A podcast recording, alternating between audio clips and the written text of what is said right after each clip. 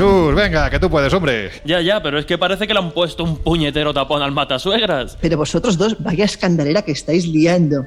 Bueno, en fin, que para fin de año todavía faltan unas horas. Aparte, Josep te pega, ¿eh? El instrumento que has escogido. No, habrá que practicar, ¿no? Madre mía, vaya banda. Estos de fiesta tienen que ser un espectáculo. Bueno, no voy a decirlo claramente porque los he visto. Son un auténtico espectáculo. En fin, que abrimos las puertas del Colegio Invisible en un día tan especial que vamos a cerrar el año 2021 como se merece, recordando los buenos momentos, también algunas de las noticias más relevantes que se han producido a lo largo de estos 12 meses y deseando Uf, vamos a ver, que 2022 sea por fin el año en el que logramos superar tantos miedos. Bueno, y mientras estos dos terminan de darle a la zambomba y al matasuegras, si te parece, comenzamos. En los años 60, astrofísicos como Joseph Allen Hynek, asesor de Steven Spielberg en encuentros en la tercera fase, o el francés Jacques Vallée, fundaron un colectivo secreto para investigar las anomalías que se producían en los cielos del planeta. La conclusión a la que llegaron es que la ciencia, en muchos casos, no podía explicar lo que estaba sucediendo. Aquel colectivo fue conocido como el Colegio Invisible.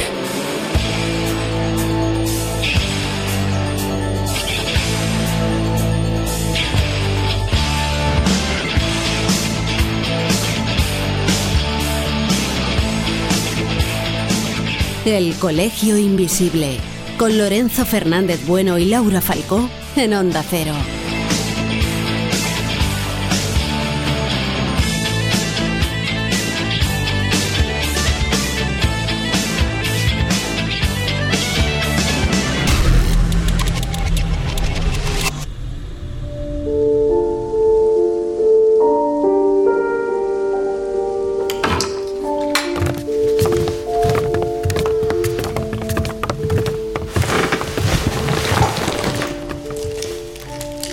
Pues hoy vamos a recordar cada uno de nosotros ese viaje, ese programa, ese momento ¿no? que hemos eh, visualizado, realizado, recorrido a lo largo de este año 2021 que ya se nos va.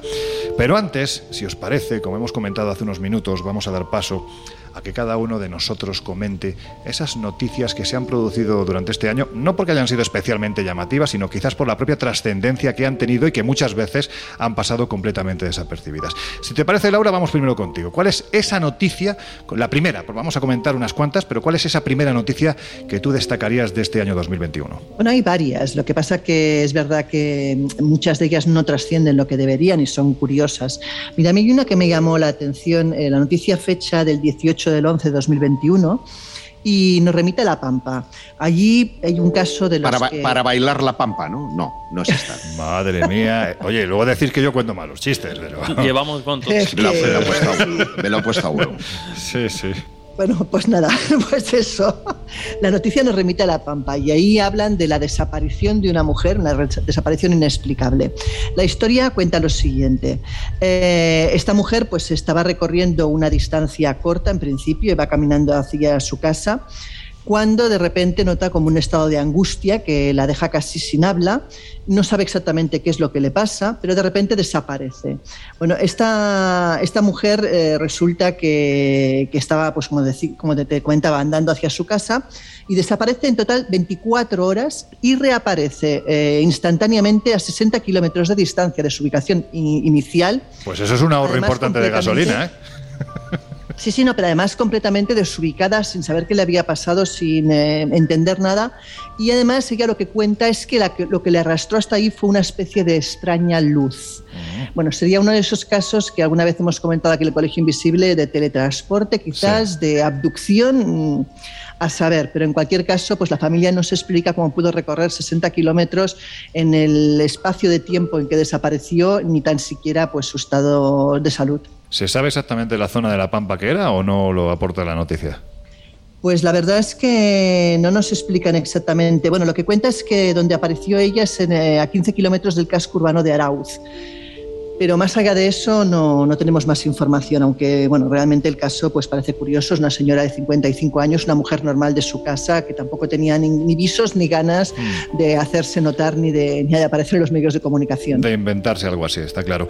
Bueno, eh, parece que hay fenómenos muy asociados a las diferentes pampas latinoamericanas. Por ejemplo, si vas a la pampa de San José de Socor, donde se encuentran las célebres líneas de Nazca en Perú, allí también es habitual que los propios nativos Nazca que viven en, en las localidades cercanas te hablen de la presencia de extrañas luces que se han visto en los cielos. Y si ya nos vamos a la Pampa Argentina, ¿qué os voy a contar? Conocéis perfectamente todo lo que sucede en Córdoba, en la provincia de Córdoba, concretamente alrededor de un lugar tan sumamente mítico como es Capilla del Monte y de un cerro todavía más mítico como es el Cerro Uritorco, eh, que ya hemos tratado aquí en el, en el Colegio Invisible. Lo, que sí es cierto, si me permites, eh, Loren, es que eh, la noticia que nos proporciona Laura vuelve a poner en el candelero un tema hmm. que parecía estar de capa caída que es el tema de las abducciones, ¿no? De las teleportaciones. En cierto modo lo sería, ¿no? claro. Sí, no, pero eh, no se conocían casos y sobre todo en Argentina, después de que se popularizara aquel eh, incidente del matrimonio Vidal, que supuestamente eh, va circulando por una carretera y aparece en, en México, se supo finalmente que era una una leyenda urbana, ni siquiera una leyenda urbana, era una promoción que estaban efectuando para un film que se llamaba Che OVNI y que básicamente relataba exactamente esa, historia. Bueno, pues a, raíz de eso, los eh, incidentes de abducción fueron de capa caída, especialmente en, en Argentina, pero también en el resto del mundo. Entonces, el hecho de que esta mujer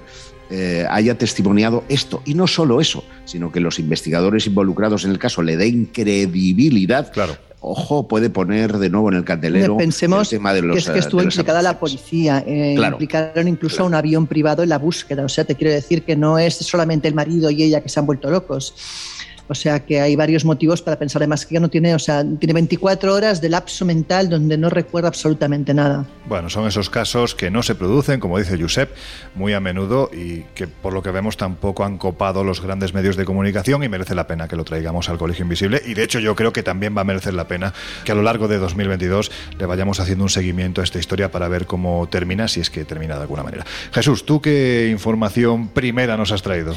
Pues he traído una noticia que de alguna forma no es que pasase sin pena ni gloria, pero teniendo la repercusión que tienen nuestros temas, además en un caso muy concreto que todos conocemos, los invisibles y las invisibles estoy convencido que también, es una noticia que sucedió en marzo, concretamente el 12 de marzo de este año, de 2021, del año que, que acaba, y es la muerte de Ronald de Feo. ¿Quién es este señor? Pues insisto, aunque a lo mejor de primeras no les suene. Pues un muy siniestro. Efectivamente. Fue el responsable de los asesinatos, del asesinato de su propia familia en el 112 de Ocean Avenue, en Long Island, que bueno, pues es más conocida por todos como la terrorífica, la casa maldita por excelencia. Amityville. Como digo, el viernes 12 eh, de marzo de 2021 fallecía este, este personaje, Ronald de Feo, a la edad de 69 años, que insistimos es asesino confeso de sus cuatro hermanos y sus padres en 1974 en Amityville, en Nueva York. Tras el crimen, esta casa, que ya hemos situado en el 112 de Ocean Avenue, quedó marcada absolutamente por la tragedia y por los supuestos fenómenos paranormales que a partir de entonces comenzaron a suceder, concretamente a la familia Lutz, ¿no? que es mm. la siguiente en comprar, en comprar esa, esa casa. Aunque, eh, bueno, también es cierto que esos asesinatos los cometía Ronald de Feo precisamente, él dice, hay varias hipótesis, ahora si queréis las comentamos, él dice que inspirado por una suerte de voces casi casi demoníacas que, lo empujaban a matar. Él cumplía una condena de 25 años a cadena perpetua por esos seis cargos de asesinato en segundo grado, fue condenado en 1975. Él mismo confesó haber utilizado un rifle para disparar a sus padres y hermanos, como decíamos, empujado según esa declaración inicial por unas voces en, en su cabeza. Hay que decir que sus padres tenían entonces 43 años, es decir, nada, y sus hermanos es terrible, 18, 13, 12 y nueve años es una pasada. De, de, mayor a menor. Los cuerpos fueron encontrados boca abajo en sus camas, había disparado varias veces a sus padres y solo un disparo a cada uno de sus hermanos eh, menores. Ronald Feo tenía tan solo 23 años en aquel entonces cuando arrebató la vida de sus familiares y sé que es cierto que sus eh, vecinos y, y conocidos lo describieron entonces como alguien problemático dado al consumo de drogas y alcohol. De hecho, no, hay quien descarta que, que, estos asesinatos pudieron cometerse precisamente por algún tipo de deuda, mm. eh, bueno, pues eh, que tenía algún tipo de deuda precisamente por el consumo excesivo de estas eh, sustancias. Se habló también incluso de la mafia, que podía estar metida por medio. Sí, sí, sí. De hecho, bueno, incluso diferentes testigos confesaron haberlo visto apenas unas horas después de haber cometido estos crímenes en un bar cercano, alardeando en aquel momento de haber disparado a, sus, a sus padres. Vaya personaje. Mm, rápidamente, pues tras confesar, como digo, la, culpabilidad a, la policía, es detenido. El juicio comienza en el 75, se alarga durante siete semanas. La estrategia en un principio del abogado de Ronald de Feo estaba en, eh, intentar justificar locura para intentar atenuar la, pena de, de, cárcel y fue entonces cuando se confabula con algunos miembros, dicen, de la familia Lutz mm. para justificar que efectivamente la casa estaba maldita y que podría haber sido mm, uno de los eh, condicionantes o factores que condicionaron las decisiones precisamente de, Ronald de Feo de matar a, su familia. De hecho, incluso más tarde, en, el 92, eh, Ronald de Feo intentó obtener de nuevo la libertad condicional y se retractó de su confesión inicial, esa que decía que había matado precisamente impulsado por, por las voces, y lo que hizo entonces fue intentar culpar a su hermana pequeña de los crímenes, aludiendo que él quería mucho a su familia, pero obviamente no, no surtió efecto.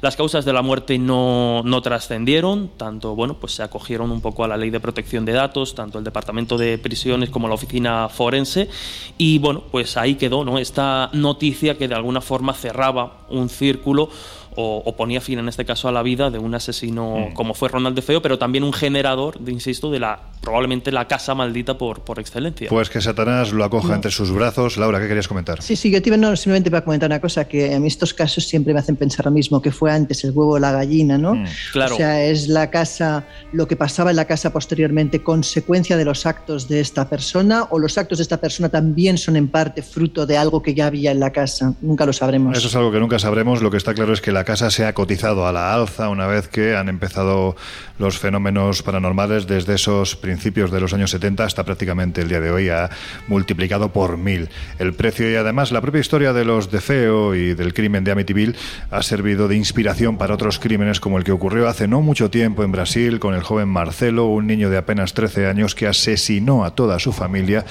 y que después se descerrajó un tiro en la cabeza. Lo que dejó a la policía fue una fotografía en la que aparece un ser fantasmal que se obtiene precisamente en la casa de Amityville y detrás manuscrito con esa letra casi casi infantil del joven Marcelo pone verás qué cara van a poner cuando se entere.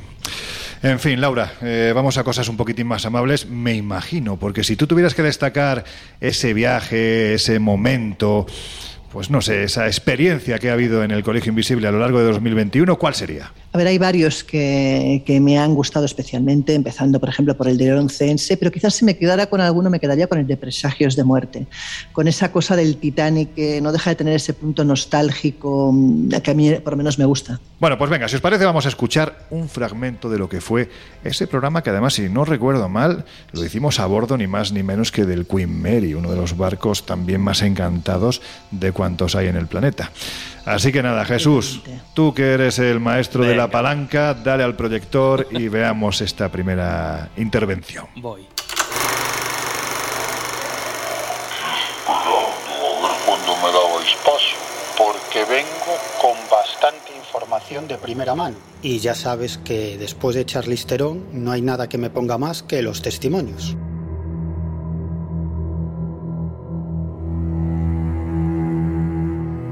Oye Miguel, ¿y de qué explicación o explicaciones podemos echar mano para justificar estas premoniciones de muerte? Hablamos de fenómenos externos a los testigos, es decir, algo que, bueno, pues en cierto modo avisa de que va a suceder una catástrofe, o las premoniciones de muerte, quizás, como todas las premoniciones, están generadas por la propia mente de los testigos. Esto te lo pregunto porque da la sensación de que la mente de ciertas personas, en, en momentos muy puntuales, parece que pueden percibir ni más ni menos que la muerte de sus seres queridos, ¿no? Ya me gustaría conocer la respuesta. Pero lo que sí tengo claro es que existen ciertas personas con una sensibilidad especial. Personas que a lo largo de su vida no protagonizan una sola premonición de muerte, sino unas cuantas. Y este es el caso de la madre de nuestro informante, de Juan Carlos Blanco. Yo creo que era de invierno porque hacía, hacía algo de viento, hacía algo de aire. Pues pasó una cosa rara. Yo me, yo me levanto por la mañana y veo, escucho a mi padre y a mi madre en la cocina cuando iba a desayunar. Escucho a mi padre riéndose y a mi madre cabreada, se enfadada. Enfadada porque se estaba riendo de ella, ¿no? Y entonces le digo yo, ¿qué pasa y tal? Y me dicen, me dice mi padre, oye, ¿tú esta noche escuchaste que alguien llamase a la puerta? Y le digo yo, ¿a la puerta? No, yo no escuché nada. Y me dice, madre, ¿no escuchaste llamar a la puerta? Varias veces. Y yo, mamá, ¿a qué hora sería eso? Y no sé, creo que me dijo sobre las 5 de la mañana o algo así, ¿no? Digo yo, no, mamá, yo no escuché nada, sé que hacía algo de viento, a lo mejor fue el viento, no sé qué. ¿Qué viento, qué viento? Si llamaron a la puerta y, llamaron, y llamaban por tu padre. Y yo, ¿cómo? Y claro, me contó, mira, yo estaba en cama, ellos estaban dormidos, ¿no? Y entonces escuchó llamar a la puerta, a golpear, una puerta de, una puerta de madera, una casa, ¿no? Y escuchaba que golpeaba, pum, bum, bum, bum, y que llamaban por el nombre de mi padre, ¿no? Y claro, dijo, bueno, debe ser pasó algo, algo malo, ¿no? Se levantó y le dijo, además dijo, mi padre, mía, que están llamando a la puerta, voy a ver quién es y tal, porque a estas horas, y salió y tal, y abrió la puerta y no había nadie.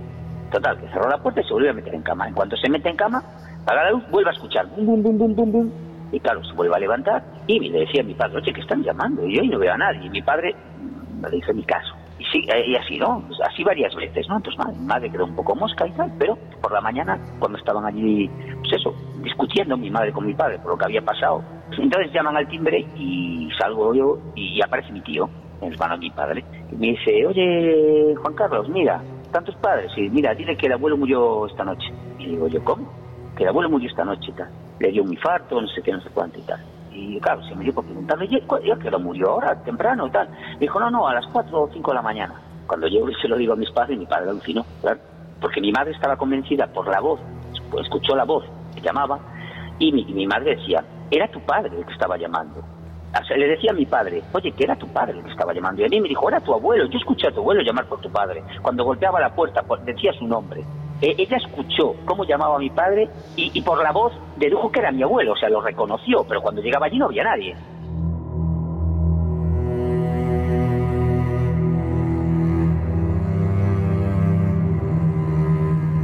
Carmen, que así se llama la madre de Juan Carlos, no solo es que sintiera golpear la puerta, sino que escuchaba claramente la voz de su suegro llamando por su marido. Y eso ocurrió a las 4 o 5 de la madrugada, justo cuando había fallecido este hombre. Pero es que Carmen vivió más experiencias de este tipo y una de las que más le impactó sucedió muchos años atrás. Cuando era niña, yo creo que tenía, no sé, 8 o 9 años, estaba en su habitación, era, por la mañana temprano y tal, estaba haciendo la habitación, ¿no? Deshaciendo la cama y limpiando la habitación, ¿no? Eh, entonces, por la ventana podía ver a lo lejos, que está más o menos pues en línea recta, como, no sé, 100 metros, ¿eh? O no más, estaba la casa de sus tíos, ¿no? Y de sus primos, ¿no? Se ven perfectamente porque entre una casa y otra hay campos, no hay obstáculos, ¿no? Bueno, pues mi madre lo que vio fue como una especie de, luces muy bonitas, un, un, grupito de luces, ¿eh? Muy bonitas, iban como así, eh, haciendo como culebreando, digamos, ¿no? por el aire, vio como esas lucecitas se fueron hacia arriba, hacia la casa, llegaron a la ventana de la habitación de su primo Baristo, se pusieron así en círculo, todas que brillaban, que eran muy bonitas, que era una cosa preciosa. Incluso llamó a mi abuela, llamó a su madre para decirme, mamá, mira lo que está pasando allí, ve, mira allí, aquello que está en la habitación de Baristo. Mi abuela creo que no vio, no vio nada, ¿eh? Y claro, me decía, no ves allí unas luces allí en la habitación de Baristo, no sé qué y tal. El caso es que, pues nada, de allí a unas horas eh, reciben la noticia de que Baristo acababa de, había muerto ahogado esa misma mañana en una playa aquí, a la salida de Vigo, en Redondela. Habían parado, se iban de excursión en autobús y pararon ahí en Redondela para coger a alguna gente y como pararon allí en la playa, pues eh, algunos cogieron y se fueron a dar un chapuzón a la playa y, y murió ahogado. Pues eso, que la hora eh, en la que sucedió eso coincide cuando mi madre vio lo de esa, esas luces tan extrañas que vio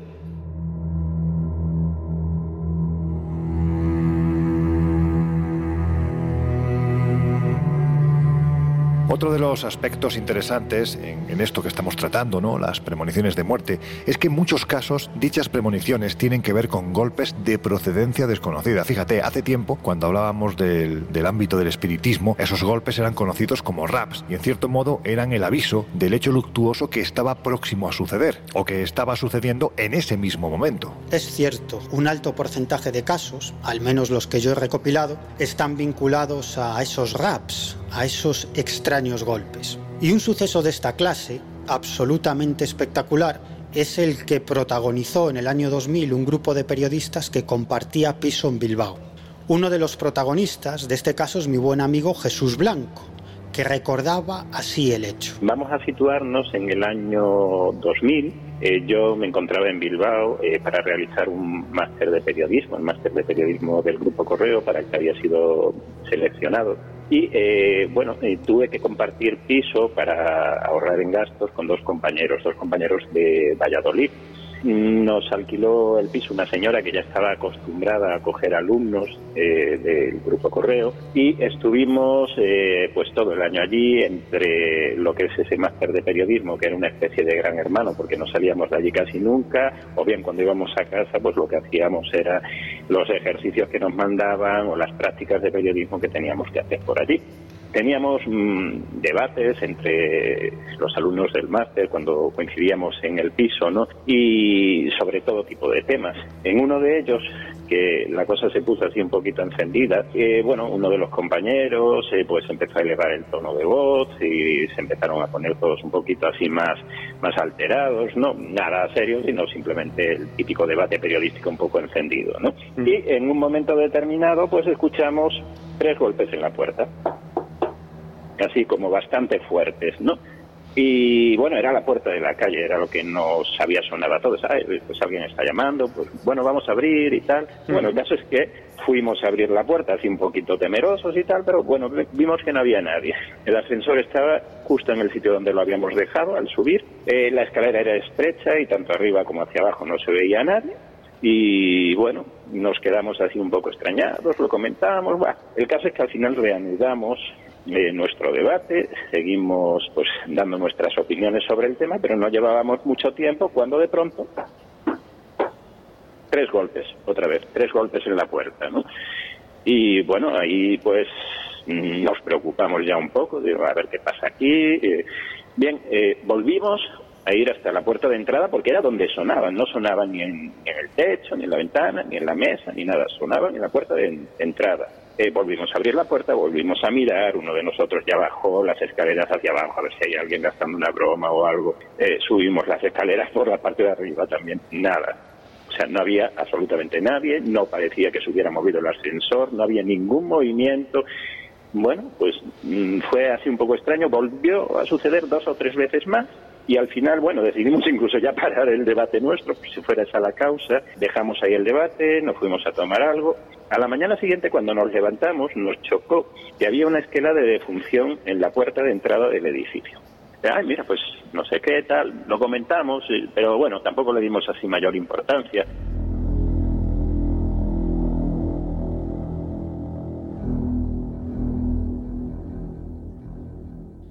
La esquela de defunción en la puerta de entrada del edificio significaba que un vecino había fallecido la noche anterior. Claro, aquello les llamó la atención y les hizo pensar, pero tampoco le quisieron dar más vueltas al asunto. Hasta que semanas después pasa lo siguiente. Pasó algún tiempo, pasaron algunas semanas y en la segunda ocasión en la que ocurrió algo parecido, yo me encontraba solo en el piso.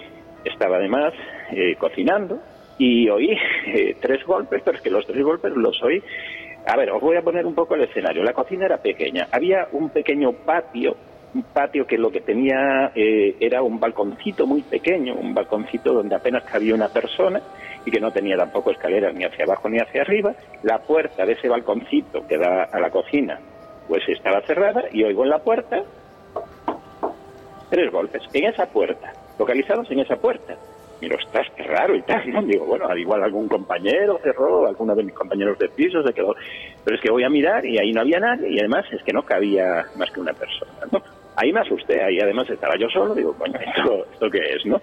Claro, eh, me vuelve a suceder también dos o tres veces más, ¿no? Y yo mirando, pero extrañadísimo, comprobando, mirando todo, pero ¿esto qué es? ¿De dónde salen estos golpes? Y yo pensé, digo, bueno, mis compañeros de piso seguramente, eh, pues me están gastando algún tipo de broma, ¿no? Y mm, bueno, ¿qué es lo que pasa? Que cuando justo estaba pensando eso, entran mis compañeros de piso que venían de la calle, o sea, que no estaban dentro del piso, no estaban gastándome nada.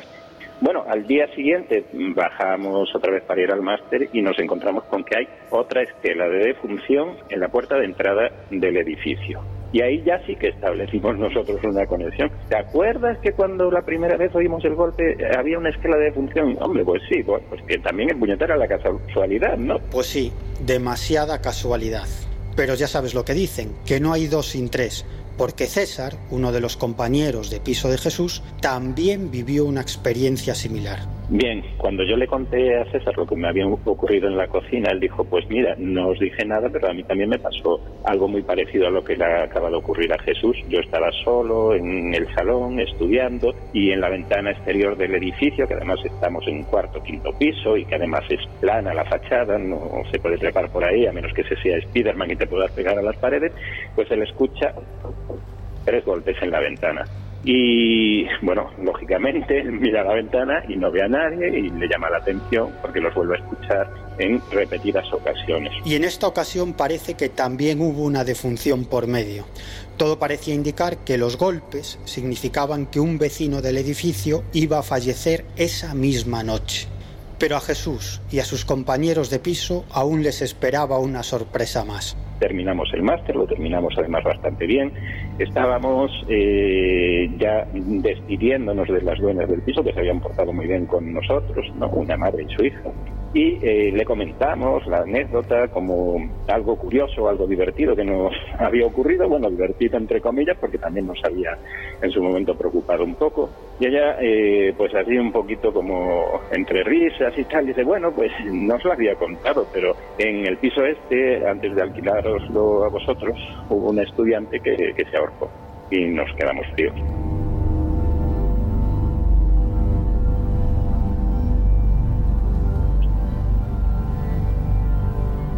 Miguel, hay, hay otros casos de premoniciones de muerte que parecen más cercanos, bueno, pues a eso que conocemos como, como el campo ¿no? de las apariciones fantasmales. Porque hay que decir que el protagonista o los protagonistas en estos casos dicen, aseguran observar alguna clase de figura o sombra. Sí, los casos de este tipo también abundan. Como por ejemplo el que protagonizó Tono Alonso, un vecino de Vigo a quien tuve la oportunidad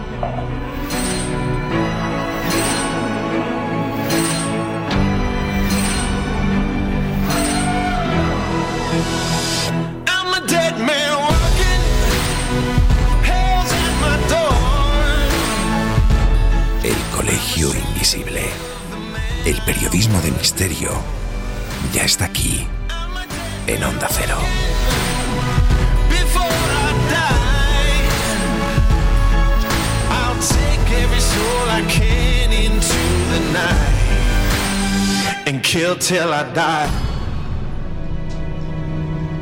Bueno, la verdad es que fue un programa que a mí particularmente me gustó mucho, me gustan mucho los barcos, me gustan mucho los fantasmas, me gustan más las historias más que verlos, la verdad, porque sabéis que en ese sentido soy cobarde de cobarde crónico, ¿no? De los que huelen el peligro. Pero la verdad es Yo que, te iba a comprar un epicosquillas. Bueno, deja el epicosquillas en el programa de la semana pasada. Yo estoy tentada de verdad de, hacer un amigo invisible o algo así y enviarle a Loren un muñequito de estos con un rollo un tanto rarito. Bueno, yo te puedo mandar una tarántula, sabes que no me da miedo ninguno.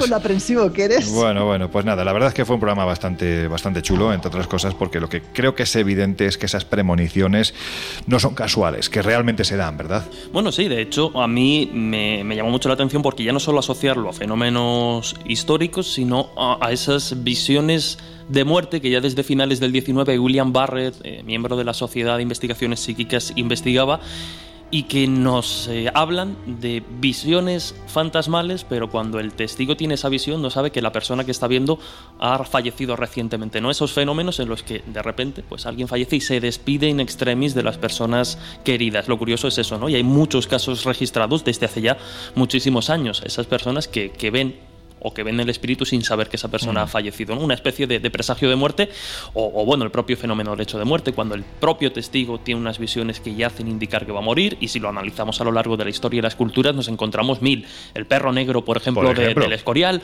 o los cuervos negros también muy asociados a malos presagios, incluso en la antigua Roma los búhos y los lobos cuando traspasaban las murallas de la ciudad, había dos formas de interpretarlo, o se interpretaba como que algo a nivel político malo iba a suceder o que el emperador estaba estaba ya contando, contando mm. los días para morir. Entonces todo ese tema de, de presagios y heraldos de muerte, mensajeros de muerte, es siempre interesante. Lo que son los símbolos, ¿verdad? Es curioso, me ha, hecho pensar la... Eh, la exposición de, Jesús en, un caso personal. Eh, hace unos años murió una prima mía de cáncer y estando ingresada en el hospital, ella sabía que tenía cáncer, pero no sabía que su deceso podía ser inminente, me dijo, primo, esta noche he visto a una figura luminosa entrar por esta ventana y hacer como un pasillo como de estrellitas o de polvo de luz. Eso significa que me voy, ¿verdad?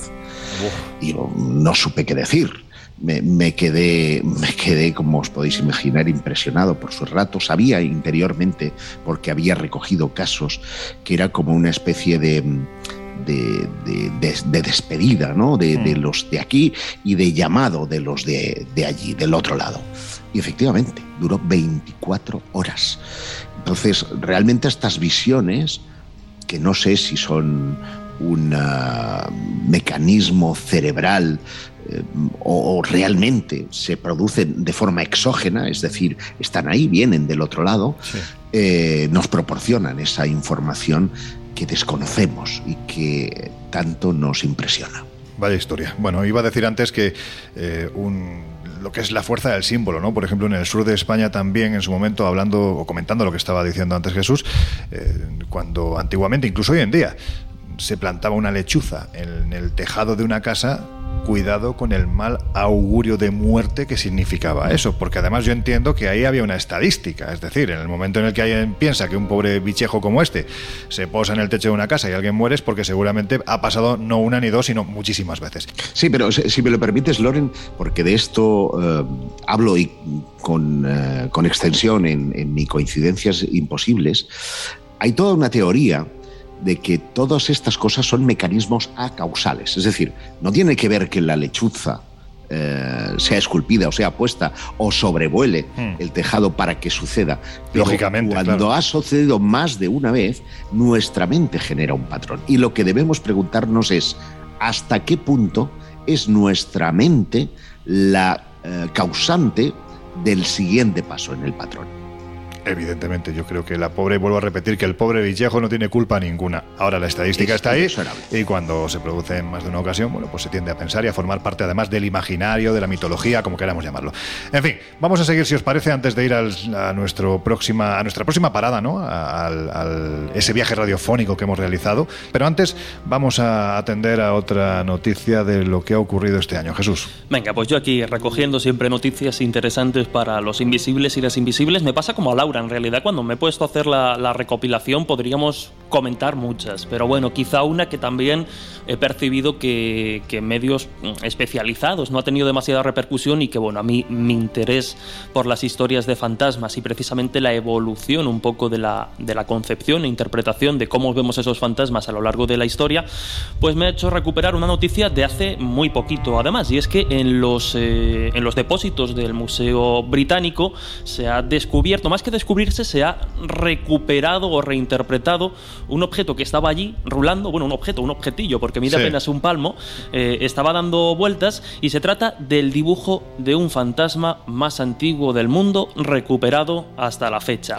Eh, aparece en una tablilla babilónica, como digo, tiene 3.500 años y es una escena protagonizada por un espíritu barbudo que camina con los brazos extendidos y las manos atadas por una cuerda de la que tira una, una mujer iba a decir un espíritu barbudo, has dicho. Barbudo, barbudo. bueno, bueno. Bueno, el, bueno de todas maneras, Jesús, hay una también hay un grabado egipcio donde aparece, por ejemplo, una gente sombra. O sea, que no. Es decir, que hay, hay más de uno de estos grabados así antiguos muy sorprendentes. Sí, sí. De hecho, bueno, ya digo, a mí que, que me fascina mm, analizar esa historia es súper chulo que vayan apareciendo estas piezas. En este caso, el responsable, digamos, de sacarlo a la luz, y nunca mejor dicho, ahora vais a entender por qué, ha sido el eh, doctor Irving Finkel, que es restaurador precisamente del Departamento de Medio Oriente del museo. Y bueno, lo curioso es que esta representación de un fantasma nos lo vincula de alguna forma con con el amor, porque de hecho lo que se extrae, un poco de la interpretación que ha hecho este especialista, es que lo que indica esa representación es que el fantasma, de alguna forma, era un amante. Y la mujer que lo lleva por, esposado, de alguna forma, atado de las muñecas, es la que está intentando deshacerse de, de, este hombre. Además, es bastante gracioso porque, digamos, que entre los eh, ritos eh, que, que se hacían para deshacerse de los fantasmas, uno precisamente era buscarle amante o buscarle pareja porque consideraban que volvía del más allá dentro de la mentalidad de la época precisamente porque estaba solo o porque había partido solo. Entonces, de alguna forma, para librarse del mm. fantasma había que encamarlo con alguien desde el más allá. o sea, si ya encamar un humano o hacer de Celestina con un humano no es fácil, imagínate con un fantasma. pero oye, los, los, relatos de incubos y sucubos sí, irían, son irían por no dejan de ser entidades sobrenaturales que yacen eh, con, con, hombres o mujeres y que incluso tienen la capacidad de, de procrear, ¿no? De, dar a luz, en este caso, nuevos seres que ni siquiera son mitad humanos genéticamente y mitad demonios. ¿no? Eh, por lo tanto, sí, sí, eh, es más que probable que todos estos eh, todos estos grabados, todas estas informaciones tengan realmente un, algo de verdad. Bueno, eso evidentemente estamos hablando dentro del marco del mito, me refiero a la procreación del demonio con el humano, aunque hay gente que son auténticos demonios. Pero en fin, Jesús, venga, termina bueno, como la, la, tablilla había pasado desapercibida por su tamaño, que era de apenas un palmo de grande, fue adquirida por el museo en el siglo XIX y como digo, ha pasado desapercibida entre otras cosas porque la imagen solo es visible, la imagen del fantasma solo es visible desde arriba y bajo un foco de luz, porque si no, digamos que el grabado está ya tan desgastado que es que los especialistas que lo habían consultado hasta el momento no veían ni inscripción ni nada. Pero curiosidad, casualidad en este caso, eh, bueno, pues el investigador estaba con un foco encima y vio muy claramente las líneas del dibujo. Eh, bueno, ¿a dónde pudo pertenecer esta tablilla? Pues muy probablemente también se piensan que, dado que en la parte trasera encontramos las instrucciones para librarse de los fantasmas que pueden llegar a acosar y causar molestias a los vivos, eh, pues se ha llegado a pensar que muy probablemente esta tablilla correspondía al manual de un exorcista y que formó parte de una biblioteca de magia en un templo o en la colección de este, de este propio sacerdote, del propio exorcista. Qué cosas más curiosas se encuentran en un museo. Fíjate, ahora cuando, cuando se ha trasladado todo lo que eran las seis, siete salas eh, subterráneas que tenía el Museo del Cairo y, se ha trasladado al nuevo Museo de las Civilizaciones, lo que se ha encontrado han sido cosas súper curiosas, entre otras muchas también este tipo de, cositas, ¿no? Figuritas muy vinculadas a la magia, a los exorcismos, a la protección de contra el mal, mal de ojo, hay quien dice, ¿no? En fin. Josep, vamos contigo si te parece. ¿Qué noticia, noticias, en este caso vamos con la primera, ¿qué noticia destacarías tú de este año 2021? Bueno, yo creo que no solo del año 21, sino que va a ser de la década. Qué previsible Eh, hablo, hablo de lo que ocurrió el 25 de julio, exactamente a las 22 horas, cuando la oficina del director de Inteligencia Nacional, el OVNI, que me hace mucha gracia lo del OVNI, ¿eh? colgó en su web el informe de, de nueve páginas que daba respuesta a esa solicitud efectuada por el senador Marco Rubio, líder republicano del Comité de Inteligencia del Senado. Y uno de los que se postula para el futuro como posible presidente de Estados Unidos. Cuidado, no estamos hablando de ningún friki. Sí, señor. Igual está impulsado ahí por los extraterrestres. ¿Quién sabe? ¿Quién sabe? La noticia tiene que ver precisamente con el gasto que tenía que aprobar el Congreso relativo a los fenómenos aéreos no identificados, que es como se llaman ahora los ovnis. Y el informe eh, realmente es histórico porque, primero, no pudo dar respuesta a 143 de los 144 reportes OVNI examinados. Y, segundo, porque entre los reportes estudiados por el grupo de trabajo de, de los WAP, perteneciente a la Marina, 18 casos mostraban capacidades tecnológicas desconocidas para los Estados Unidos. Hablamos de objetos físicos capaces de moverse sin una propulsión observable, con aceleraciones superiores a las eh, conocidas ya no por Rusia o China, sino mm. incluso por, por, las naciones más avanzadas, digamos que son imposibles para la, ciencia. Y eh, en todo caso, sí hubo una cierta decepción porque no se mencionaba la palabra extraterrestre. Pero fíjate que en estos meses que han transcurrido desde julio hasta la, hasta la fecha, hemos visto como ese goteo de informaciones volvían hmm. y parece que la hipótesis ET vuelve, vuelve a estar presente. O sea que mi casa, mi casa. Bueno, de hecho, fíjate. Tan pendientes vamos a estar que la semana que viene, el primer programa del año, lo vamos a dedicar precisamente a estas últimas informaciones que se están produciendo alrededor del fenómeno ovni. Además, prometemos que va a haber sorpresas. Alguna de ellas no es extraterrestre, sino que es muy humana. Pero en fin, eso, eso será la semana que viene. Jesús, antes de que Josep nos cuente su viaje, cuéntanos tú el tuyo. ¿Con cuál te quedarías de este año? Pues me quedaría con varios. Me pasa como, como a Laura. Eh, bueno, incluso con algunos de los que tuvimos oportunidad de hacer en verano, Miguel, Miguel y yo. Mm. Eh, por ejemplo, de premoniciones en el que, bueno, se ha hecho alguna vez, ¿no? Pero mezclamos a dos psicólogos, a dos científicos hablando de estas cuestiones. Pero hay uno que yo creo que, bueno, he, querido recuperar para aclarar algunas, algunas cosas. Previsible también. también lo veías venir, ¿no? Suéltalo. Hace muy poquito, además no hace, no hace demasiado. Eh, Laura ha hablado antes de ellos, cuando comentaba la noticia del fantasma. Hace no mucho dedicamos un programa a la gente sombra y estuvo con nosotros pues el compañero, ¿no? el periodista David Cuevas como, como invitado especial.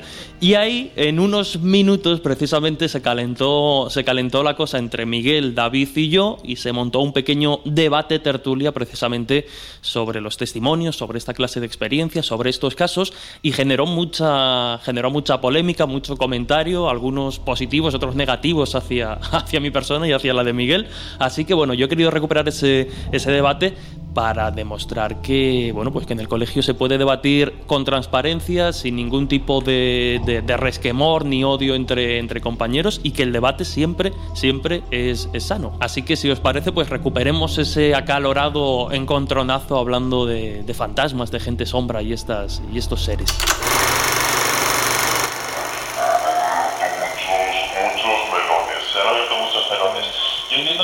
Efectivamente, ¿no? Trabajar con el, testimonio en el terreno de las anomalías, eh, no podemos renegar de eso porque, para nuestra suerte o nuestra desgracia, muchas veces es el único ladrillo con el que de alguna forma tenemos posibilidad de construir algo de, conocimiento. El problema es que es un arma de, doble filo, es un arma de doble filo, sobre todo cuando nos encontramos con casos, como bien dice David, que suelen ser los más comunes, de testigo único, en el que hay que dar ese salto de fe para seguir avanzando o para situar esa experiencia en alguna de las etiquetas que, dentro de, estas, eh, de estos temas vamos incluyendo.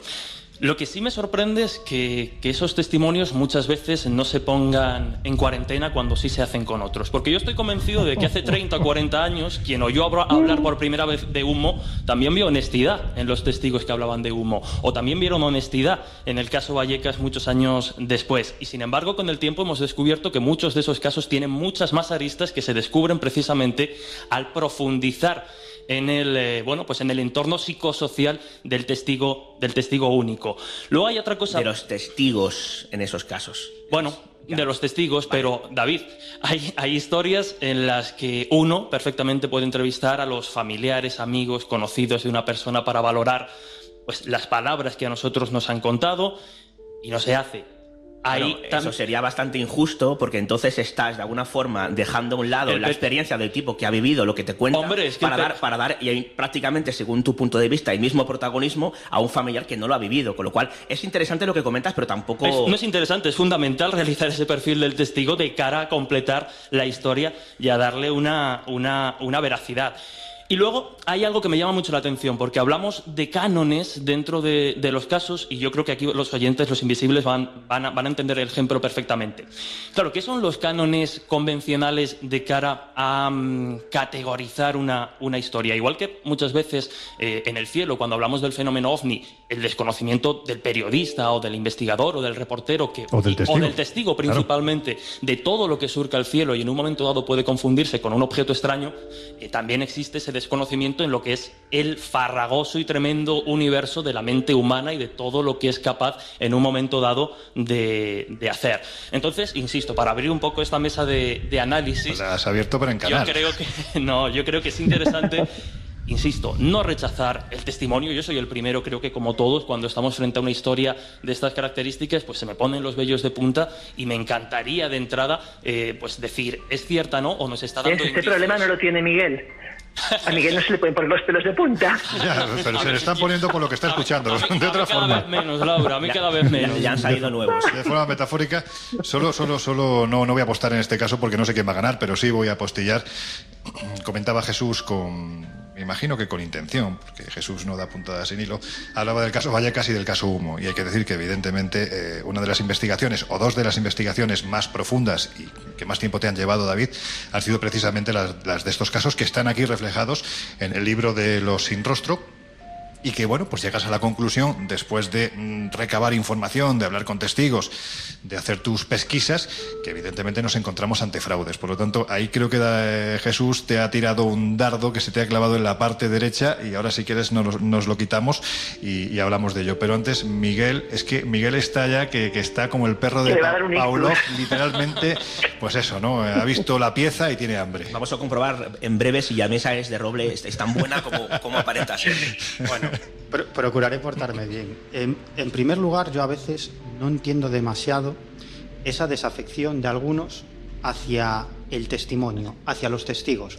Porque eh, uno no puede llegar a conclusiones o no puede analizar datos si no posee esos datos. Por lo tanto... Y no lo recopila de forma directa, que es interesante. Bueno, de forma directa O, de forma, o de forma indirecta. De forma directa no se puede hacer, por ejemplo, en el fenómeno de Belmez, y en Belmez hubo quien ha dicho que es un fraude sin haber hablado con los testigos principales. y es lo, único que voy a decir. Bueno, bueno, bueno. Vaya nunca se ve también. De forma directa se pueden analizar ciertas cosas en condiciones y siguiendo la cadena pues, Entonces maticemos que no todo se puede hacer así. De forma directa o de forma, o de forma indirecta, pero tiene que haber alguien que recopile esos casos y la investigación, el estudio o incluso la recopilación de casos es algo que quienes lo hacemos sabemos que es muy costoso, porque te lleva muchísimo tiempo, muchísimo dinero, tienes que irte a sitios y al final te encuentras con historias que no van a ningún sitio, investigaciones que no llegan a ningún lugar, em, al final historias que te crees que son interesantes y luego resulta que no son interesantes, es decir, es un trabajo muy arduo. Por lo tanto, en primer lugar, sobre todo, respeto al testimonio de las personas fundamentalmente por una cuestión, porque independientemente de cuál sea la explicación de los sucesos que han vivido, la inmensa mayoría, y ahora estoy hablando por mí, y supongo que David podrá decir lo mismo, la inmensa mayoría de los casos que yo he recopilado de todo tipo de anomalías, los testigos estaban absolutamente convencidos de esa experiencia. Otra cosa es cuál es el origen de la experiencia. Pero, pero ellos estaban plenamente convencidos. Y sobre todo aquellos casos en los que el testigo no te busca a ti, sino tú te lo encuentras eh, de forma indirecta o de forma casual o te llega a través de terceras personas y tienes que convencer a ese tipo para que te hable porque no tiene ningún interés en decirte absolutamente nada. Normalmente todo lo contrario. Y luego hay otra cuestión. Y es que en esta serie de explicaciones simplistas que echan mano de alucinaciones. yo creo que hablar de la psicología y la psiquiatría como simplista es más complicado muchas veces tener esas nociones que lucurar con hipótesis. No, no, es que la psiquiatría, y la, psiquiatría y la psicología especulan de forma habitual. Claro, es que con el comportamiento humano. Es que, hay una haciendo estudios para confirmar y descartar. Hay una cosa que se llama psicología transpersonal, precisamente, que ha abierto el melón de este tipo de experiencias que tienen mucho que ver con la parte espiritual de la persona y, y va mucho más allá, mucho más allá que la simple alucinación. Porque antes de la aparición de la psicología transpersonal, alguien llegaba a la consulta a un psicólogo, le contaba esto y bueno, pues decía, pues ha tenido usted una alucinación. Y no. Y luego hay una cuestión que que, digamos que, este tipo de explicaciones que echan mano de lo simple, de lo sencillo y de lo que ya está pasado de moda de hace 30, 40, 50 años, es decir, que ahora estamos yendo muchísimo más allá, incluso dentro de la psicología y de la psiquiatría,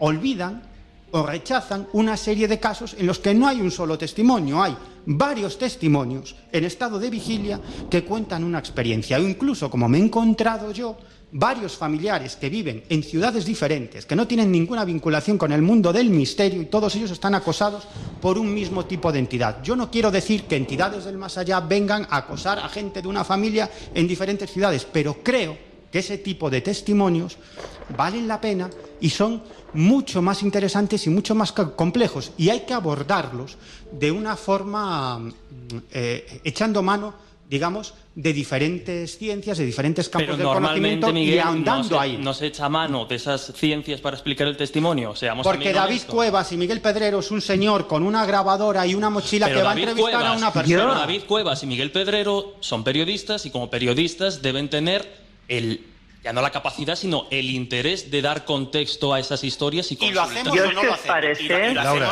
¿Puedes decir momento, que yo chicos, no lo Yo hago? sí, chicos, Dar- abrimos dar un contexto paréntesis. a las Parece- experiencias. Cedamos la palabra Claro, Laura. pero Laura. permítame No, yo digo que mm, yo si os parece, más que alimentar una discusión que va a ser eterna y que no vais a llegar a ningún punto de acuerdo, creo que puede ser mucho más interesante profundizar en alguno de los casos que nos explica Es que David en el eso- libro, porque hay casos eso- interesantísimos. a eso es a lo que O sea, iba a mí yo hay un caso que me llamó mucho la atención, que me, además me remite a un caso, vamos, mítico donde los haya, que es el de la película El Ente. El caso, además, de que dos, son dos hermanas, no me equivoco, David, que sufren experiencias por separado y muy parecidas, y además son experiencias de carácter sexual, lo cual llama mucho la atención, y precisamente de gente sin rostro, de gente de sombras, que recuerdan un poco también a los sucubos y a los incubos, como decía al principio de la conversación Loren, ¿no? Sí, efectivamente, ese caso de Virginia N, yo la denomino la, la Doris Bitter española. Doris Bitter es la, digamos, la persona que Sí, la inspiró Ente. el personaje de Carla Morán en la película El Ente, efectivamente. ¿no?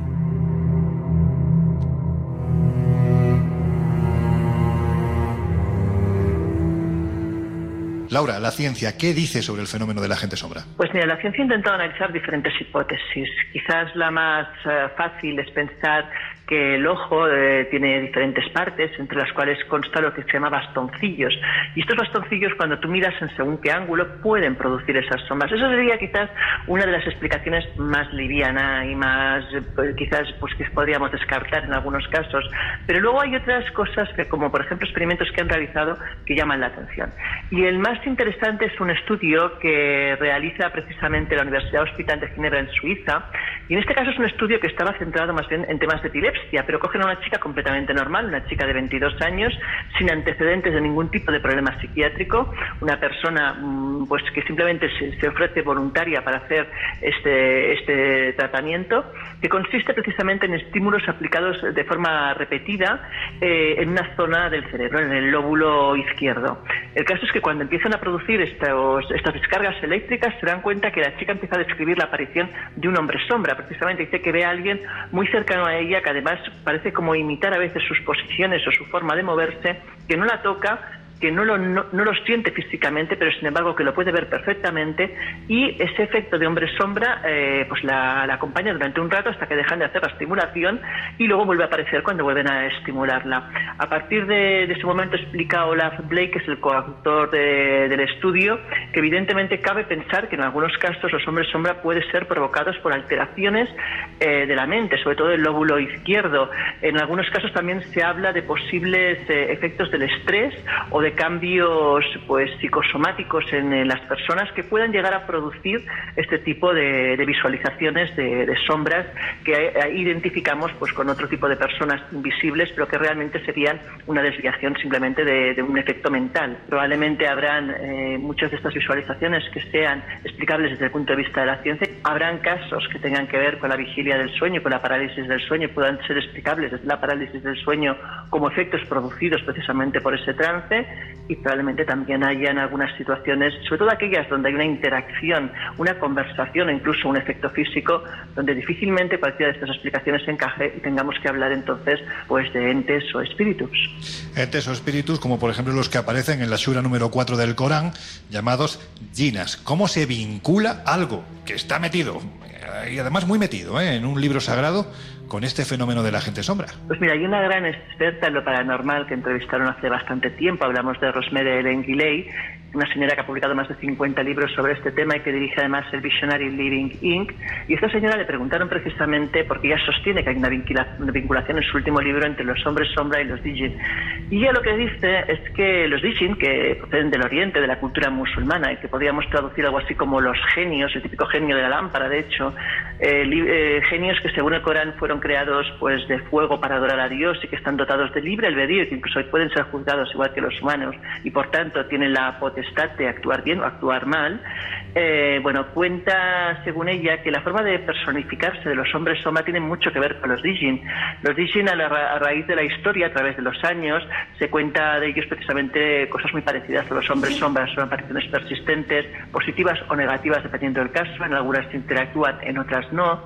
Se cuenta también de los Dijin, eh, que además eh, pues eh, tienen esa facultad de que sus ojos no sean exactamente, porque son otros los factores que se cuenta de, los hombres sombras, que en muchos, casos pues tienen los ojos o bien amarillos o bien rojos, cosa que pasa también con los Dijin.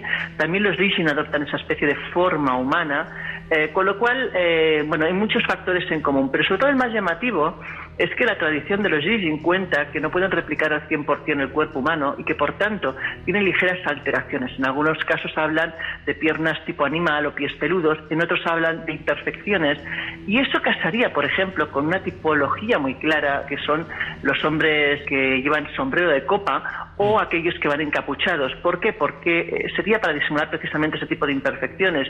Y en este ámbito también es en el que pues la investigadora eh, intenta relacionar los Dijin con los hombres sombra. Ese tema que has comentado, el del hombre del sombrero, es uno de los favoritos. La verdad es que fue de esos debates. Hemos tenido algún debate en el Colegio Invisible, pero este fue especialmente encendido porque además quienes estábamos viendo lo que estaba ocurriendo es que os ibais poniendo colorados por momentos. Sí, no, no. Y hay que decir, y hay que decir porque es que esto es algo que, que yo creo que hay que insistir. Es decir, para quienes estáis ahí al otro lado de los micrófonos, el que debatamos, como decía Jesús hace unos minutos, de forma encendida, no quiere decir en ningún momento que nos llevemos mal, ni mucho menos que nadie se haya ido del programa a raíz de ese. Exacto. No, eso es importante porque es verdad que a veces en las redes hay mensajes que dicen, hoy pobre no sé quién, ¿cómo le atacáis? No, no en absoluto. Somos un grupo de amigos, antes incluso que apasionados por el misterio. ¿Qué quiere decir eso? Que como todos los amigos bromeamos, nos tomamos el pelo y somos capaces de debatir y a veces no opinar igual, pero de querernos un montonazo. O sea que por favor que nadie piense que Miguel se fue por algún motivo así, ni mucho menos. O que cuando hay algún debate es una pelea, porque no lo es. Bueno, dentro de un orden, al final llegamos a, acuerdos y puntos comunes. Así bueno, sí, sí, es verdad que hay mal rollo entre alguien, concretamente conmigo, del Colegio Invisible, pero no voy a decir quién es. alguien con mucha barba. es broma, es broma, amigo, es broma. Que no, que no, que no te enfades. Que, que además tú sueltas. no me enfado, yo sé que eres muy de la broma sí, pero, pero, es que ya sabes que soy andaluz, andaluz sin gracia ninguna. Hombre, de recibirla serás cabrón. lo ves, lo ves, lo ves. Bueno, pues nada, con todo mi cariño dicho, porque todos sabemos que un cabrón es una cabra grande y además macho. Bueno. No, no, si, si yo cuernos los tengo, pero de toro. bueno, pues venga, con esa reflexión sobre los cuernos de Josep. Lo digo por el signo, por el signo astrológico, que nadie se lleve a. Que eres Tauro, que eres Tauro. Bueno, pues desde la sala de cine del Colegio Invisible os dejamos unos momentos con nuestros compañeros de los servicios informativos. Estáis en la sintonía de Onda Cero Radio, a pocas horas de cambiar de año. Venga, que enseguida volvemos. There is a house in charming town. They call the rising sun. And it's been the ruin of many a poor girl and me. Oh, en unos minutos volvemos a abrir las puertas del colegio invisible en Onda Cero.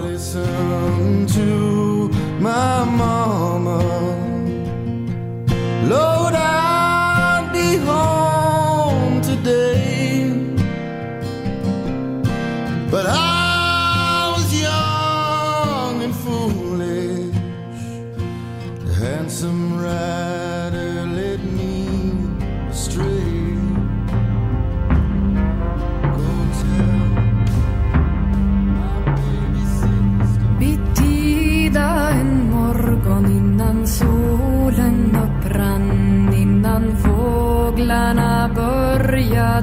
Has entrado en el Colegio Invisible con Laura Falcó y Lorenzo Fernández Bueno.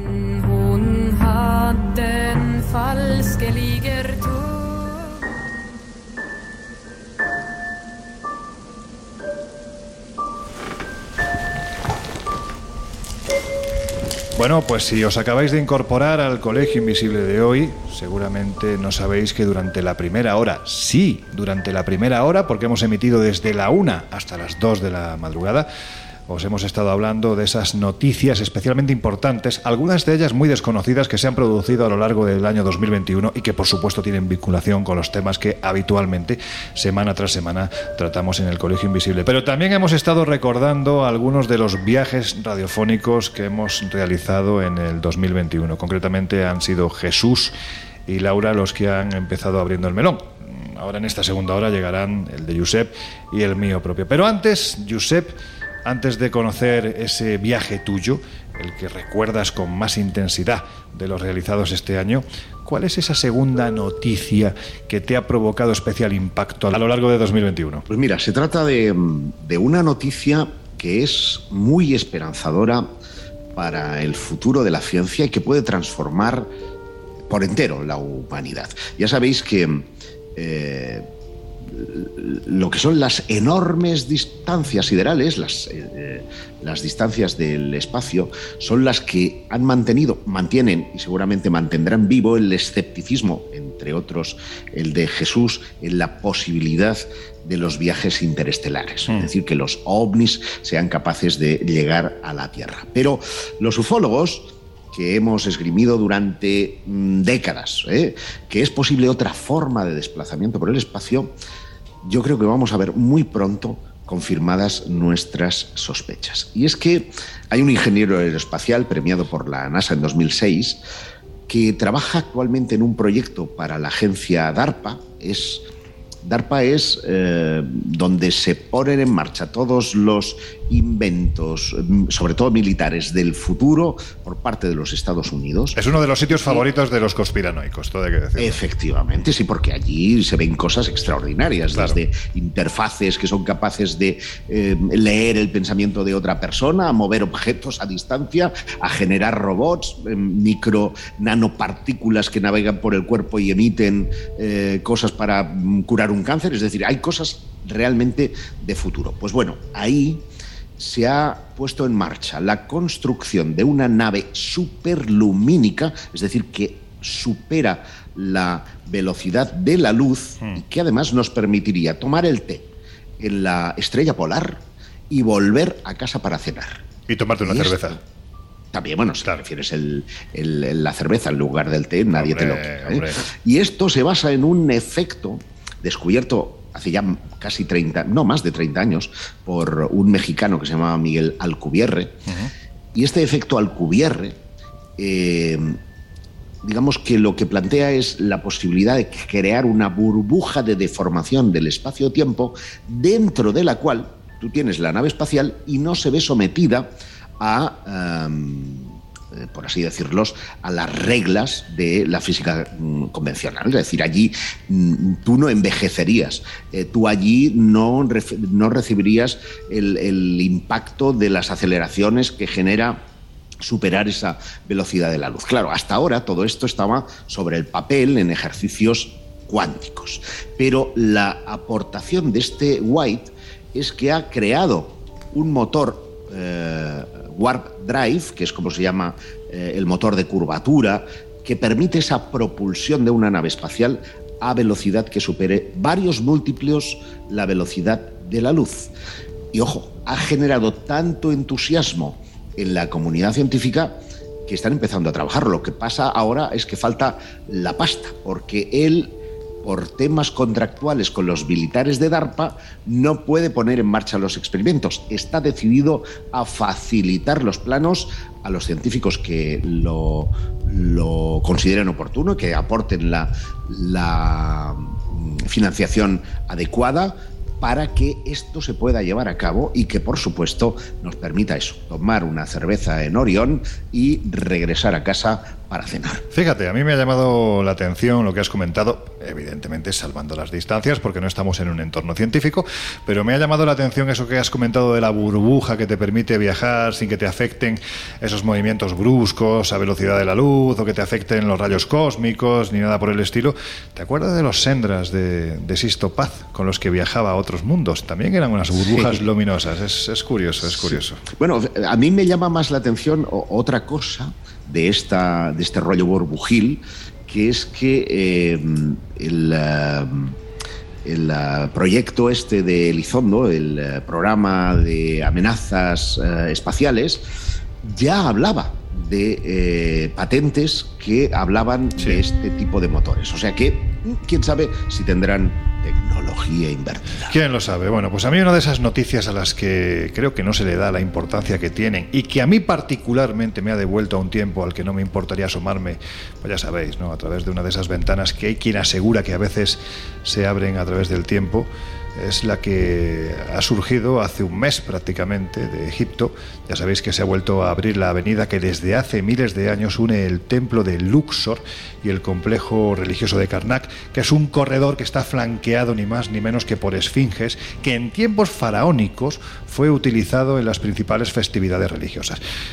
Yo me imagino que seguramente en ese pasado por aquí desfilaron, bueno, pues los sacerdotes de Osiris, de Isis, de Horus, de mi favorita Sekhmet, la diosa, la diosa leona, de Anubis, el señor de la tierra de los muertos. Bueno, pues rememorando esos días de magia y de mucho incienso, se celebró una fiesta como solo puede ser en Egipto, es decir, absolutamente faraónica, para conmemorar ni más ni menos que dicha avenida ha sido espectacularmente restaurada y que se convierte, por tanto, en uno de los atractivos más de cuantos ya de por sí podemos ver en Luxor, que como sabéis es la antigua capital de Tebas.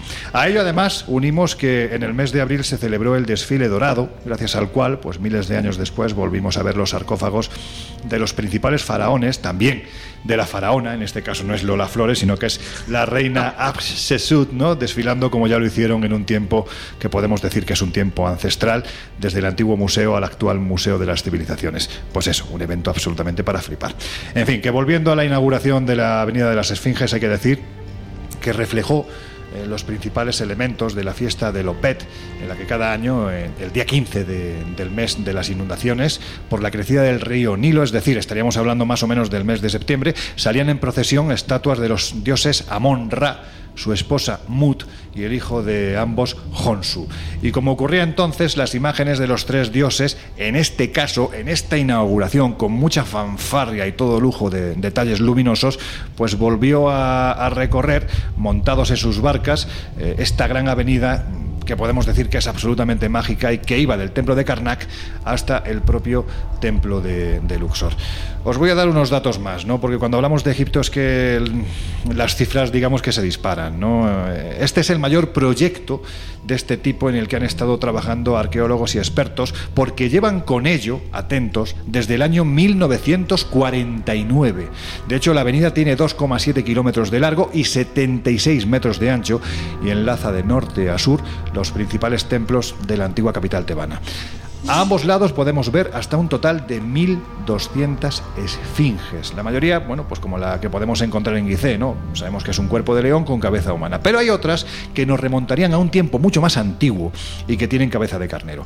Hay que decir que el camino estuvo mucho tiempo cubierto por casas, fue despejado y recuperado, al igual que algunas de las estatuas, y, para esto, como digo, la labor ha sido absolutamente faraónica, ha durado décadas, evidentemente ha habido parones, ¿no? no ha sido todo continuado, pero ahora ya sí por fin podemos disfrutar de uno de esos tesoros del pasado, pues yo creo que con toda la majestuosidad que pudo tener en su tiempo. Yo no sé, Laura, si hacemos demasiado spoiler, si adelantamos algo que va a ocurrir el año que viene o nos callamos de momento. Pues bueno, yo creo que podemos adelantarlo porque además es uno de aquellos viajes que seguro vamos a realizar y hablamos del viaje de Semana Santa, que vamos a ir a Egipto. Yo creo que ya teníamos todos ganas de volver, de regresar a ese mágico país, a, a otra vez recorrer el Nilo, a, a, ir por el desierto, bueno, a todo lo que supone Egipto. Y, y a ver ese nuevo museo. Sí, sí, Yo creo sí, que sí, es sí, uno sí, de sí. los atractivos más extraordinarios eh, que hacen ahora de Egipto, porque ver remodelado todo aquello que antes estaba prácticamente como Tirado. en un almacén, ahí Eh, colocado. no, prácticamente no, estaba oculto, muy poquita gente lo podía ver, estaban ahí tapados debajo de, los, de las cinco o seis plantas que hay debajo del Museo del Cairo. Por lo tanto, ahora ya sí, por fin todo se puede ver en este museo, que tengo entendido que es el mayor edificio de toda África, es decir, es un edificio absolutamente majestuoso, que está muy cerquita también de la meseta de Gizeh. Por lo tanto, en apenas un kilómetro o dos se recorre todo el trayecto que va desde el museo que te puedes pegar días y días y días hasta el complejo funerario de, de es una, es que es una pasada. Así que ya sabéis, ese viaje en este último programa del año os lo comentamos, nos vamos en Semana Santa a Egipto. Estaremos recorriendo lugares que no se han recorrido hasta ahora. Haremos seguramente alguna ruta 4x4, iremos a ese Museo de las Civilizaciones, nos meteremos en la Avenida de las Esfinges y por supuesto haremos muchas cosas más, vuelvo a repetir, que no se hacen en otros viajes. Y cuando digo que no se hacen, pongo la mano en el fuego y después de el viaje mm, me la quemo o no si no tengo razón. Vamos a hacer cosas que no se han hecho nunca y que no se hacen en otros viajes. Pero bueno, en fin, aquí lo vamos a dejar. Josep, vamos si te parece a ese viaje radiofónico que hemos hecho este año y que a ti te trae especiales buenos recuerdos. Pues verás, eh, claro, yo he sido el último en incorporarme pero a pesar de eso podía hablar de mi participación sobre coincidencias, sobre mm. la tumba de Cristo, podía hablar de eh, ovnis, que hemos hablado muchas veces, de templarios, pero yo creo que mi estreno tuvo algo muy uh, especial. Sí señor, Esa entrevista con Juan José Benítez marca un antes y un después, no solo del Colegio Invisible, yo mm. creo que radiofónicamente hablando. Y es para mí uno de los momentos más emocionantes de este año. Jesús, la palanca. Venga, voy.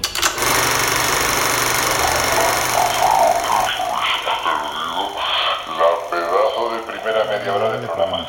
La que estamos asistiendo aquí en el Colegio Invisible, bueno, pues a una clase absolutamente magistral impartida por uno de nuestros referentes más queridos. Y digo esto además con la boca llena y con mayúsculas, el maestro Juan José Benítez, que además, Laura, hay que decir que está de estreno, ¿verdad? Pues sí, eh, efectivamente, tiene nuevo libro. Hablamos de Mis primos, el suceso más importante de la historia. Bueno, lleva 25 libros dedicados al tema ovni, 62 en total y varios inéditos, y todo publicado en Editorial Planeta. Juanjo, dices en la portada de tu libro que, que es el secreto más importante de la historia. Por tanto, si esto es así, es porque hay alguien que no solo lo conoce, sino que además lo ha ocultado con toda la intención. Sí, lo siguen ocultando. Me refiero a los militares. ¿no? Eh, no los gobiernos. Los gobiernos están formados generalmente por políticos y los políticos no se enteran de nada.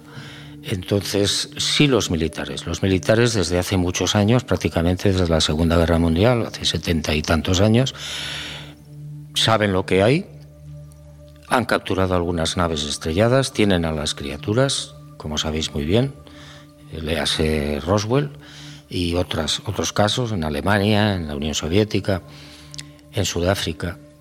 Entonces, bueno, pues ellos saben lo que hay, saben lo que es, tienen perfecta información de todo tipo y lo ocultan.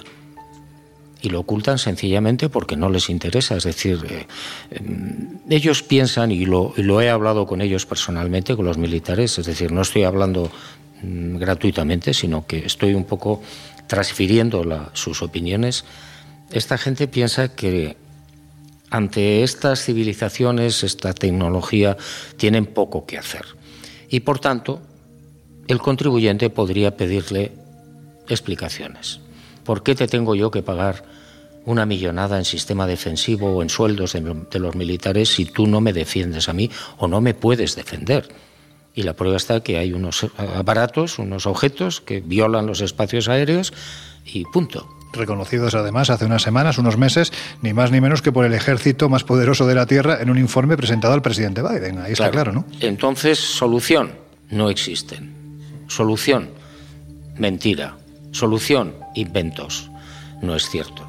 Ellos tienen la mejor información que os podáis imaginar, desde todos los puntos de vista, en todos los países donde hay un ejército, sea pequeño o grande hay otras razones, por supuesto, que también ellos eh, evalúan, ¿no? y es que eh, no saben cómo reaccionaría el pueblo, la sociedad humana, ante la presencia de unas civilizaciones que demuestran que llevan mucho avance tecnológico y que te podrían decir que es Dios, por ejemplo, en el tema religioso, provocando una situación de conflicto entre nosotros mismos algunos defenderían o defenderíamos a mis primos y otros no.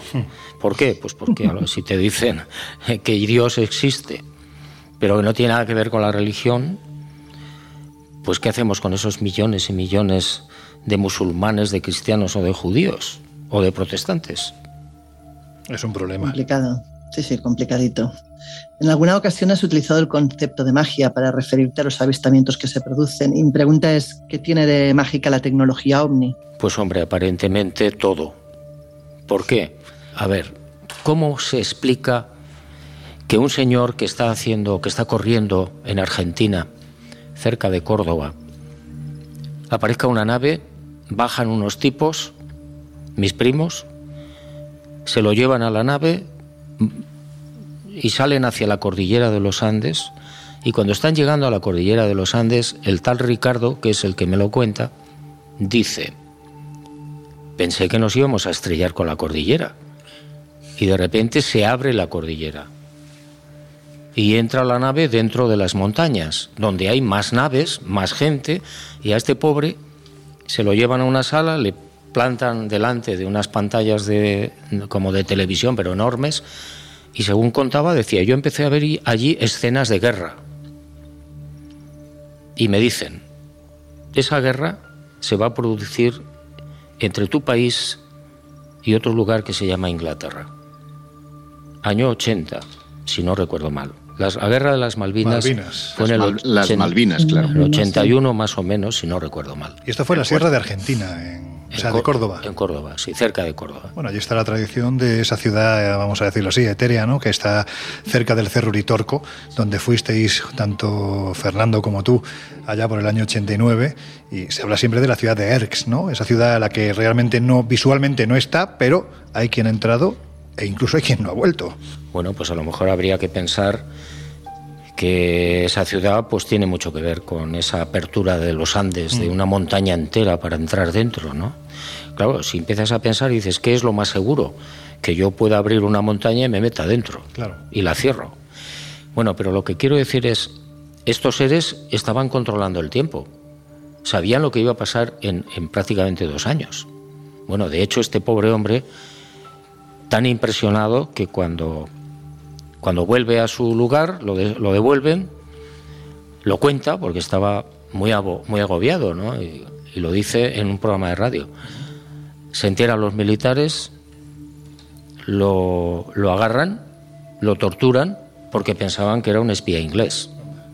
¿Cómo sabes tú que estamos preparando una guerra? No, no, lo podía saber. ¿no? ¿Y cómo lo explica? No, no es que mira, lo he visto. No, dijo la verdad y no, Le, no, Le, creyeron. Claro, lógico. Claro, entonces estas civilizaciones podrían controlar el tiempo, cosa que nosotros no sabemos hacer, como otras muchas cosas. Y por tanto, aquellos seres que estaban en aquella época con, mi tío Moisés, pues bueno, podían ser los que están ahora, perfectamente de acuerdo con un plan que se nos escapa.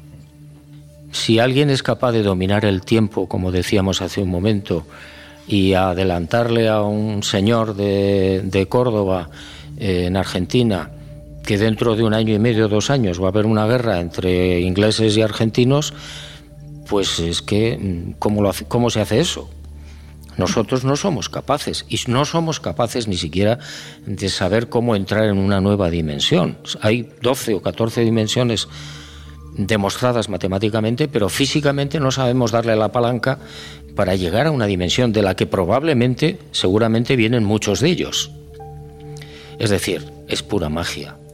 Yo hubiera tenido problemas para explicarle a mi abuela, que murió en el 68 en Barbate, cómo mm, yo marco con un teléfono, una cosita pequeñita, un teléfono móvil, y hablo con Australia. Pues no me entendería la pobre. Pero es que hace 20 años cuentas eso y nadie se lo cree. claro. En fin, en el Colegio Invisible ya sabéis que si hay alguien que disfruta como un auténtico niño pequeño de la investigación ufológica, además de la investigación de campo, ese es Josep Guijarro. Y creo que en este trabajo hay capítulos o casos, Josep, que te han llamado mucho la atención y de los que querías comentar algo con Juanjo, ¿verdad? Claro, porque algo adelantábamos antes, eh, fiel a su estilo, Juanjo, que es el rey de los zascas a nivel periodístico. ¿Qué es eso? Eh, Tú, tú, me entiendes bien. Cuando hablamos de desclasificación, sabes muy bien.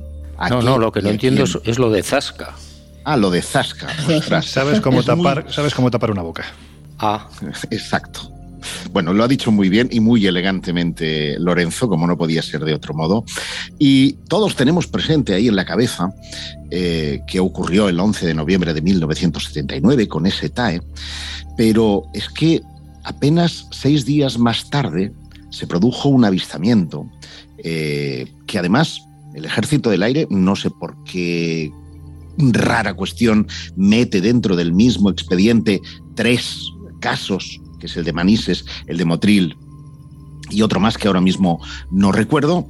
Y este de Motril tiene unas características muy curiosas, porque el piloto, mientras está en esa situación de Scramble persiguiendo al no identificado, escucha unas voces en su casco, unas voces eh, infantiles, y después va a desarrollar, y esto te va a encantar, Lorenzo, fenómenos, llamémosle, de casi paranormales. Entonces a mí me gustaría, eh, Juanjo, que ha podido hablar con ese testigo, que ha podido hacer un seguimiento periodístico extraordinario, porque ha averiguado, entre otras cosas, que esa grabación, esas voces, no se destruyeron, que no figuran en la transcripción. A mí me gustaría que me contaras un poco acerca de este caso. Bueno, yo lo que sé, lo sé por, por Miguel Lenz, el, el piloto militar que iba en ese avión, y por el controlador que estaba en esos momentos en Pegaso, en comunicación con el avión, y por eh, Teigel, que era el, el, oficial que llevaba toda, en ese momento toda la operación. ¿no? Es decir, las fuentes son muy buenas, de primera categoría. Eh, Miguel me dice que cuando escucha las voces, él ya se está recuperando hacia la base de los llanos porque se le está acabando el combustible, llevaba una hora y pico de vuelo. Entonces es cuando le entran las voces y él lo que hace es pensando que podía ser una interferencia de alguien que está en un barco o no sé dónde, de unos niños, pues apaga el primer canal de guardia y apaga el segundo canal de guardia, con lo cual queda incomunicado durante unos segundos. De hecho, al, controlador de Pegaso de Madrid le preocupa porque hay unos segundos de silencio absoluto. Y sin embargo las voces siguen entrando en el casco. Y es donde el piloto verdaderamente se preocupa. Porque dice es imposible. Como para no preocupar. es, imposible que me, estén entrando estas voces. De hecho, la, la Fuerza Aérea Española después desarrolló una investigación a nivel interno para saber si algunos niños habían entrado en los radares que he citado. Sí, sí, y, descubrieron que no, que no había entrado ningún niño, entre otras cosas porque era la una de la madrugada, ¿no? Ni en Aitana, en Alicante, ni en Motril, que era, era un sistema automático, solo estaban los, los de mantenimiento, y en Pegaso, en Madrid. Entonces, bueno, mm, lo curioso es que cuando él también desciende, eh, Joseph se refería a ello también, cuando él desciende a tierra, le llaman los, los, los, de mantenimiento, él ya estaba en el barracón escribiendo el informe, y le dicen, mi capitán, mi capitán, ¿qué le ha pasado al avión? No, pues al avión no le ha pasado nada, simplemente eh, las ayudas, dos ayudas concretas que tenía el, el F-1 no han entrado y lo han tenido que llevar desde Pegaso a aterrizar. Bueno, pues él observa los 100 remaches, más de 100 remaches habían desaparecido, de unos 20 centímetros cada remache, y él me decía, es imposible, porque los remaches saltan o, se desprenden del avión, del, del puro que llaman del avión, cuando haces una maniobra muy violenta, y no fue el caso.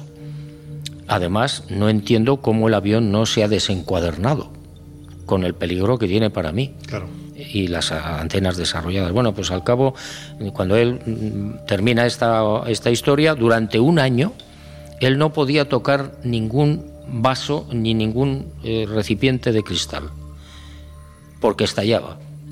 Y de hecho su mujer me contaba, me decía, estuvimos un año sin poder ir a casa de nadie porque tocaba un vaso, ¡pum! estallaba. Y de hecho entraba en el avión. Para irse de cervezas con él, ¿no? Sí. Y entraba en el avión, me decía Miguel, y, y tenía que llevar guantes, porque todo el instrumental se volvía loco. Qué fuerte.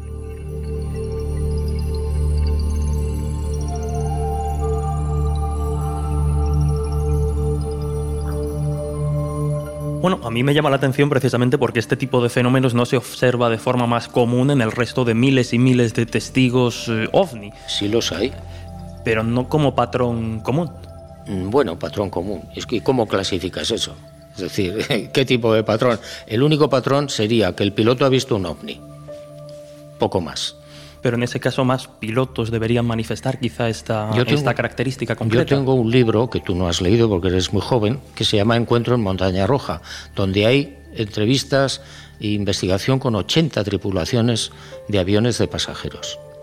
Y es una mínima parte de lo que hay. Montaña Roja pedazo de libro, pedazo de lugar. Yo creo que los que somos más mayores que Jesús y, y sí lo hemos leído, hemos hecho el peregrinaje hasta el lugar para intentar sentir lo que tú sentiste aquella noche, pero nada, no ha habido forma. Bueno, eso fue una inconsciencia por mi parte, porque... Bueno, de las divertidas.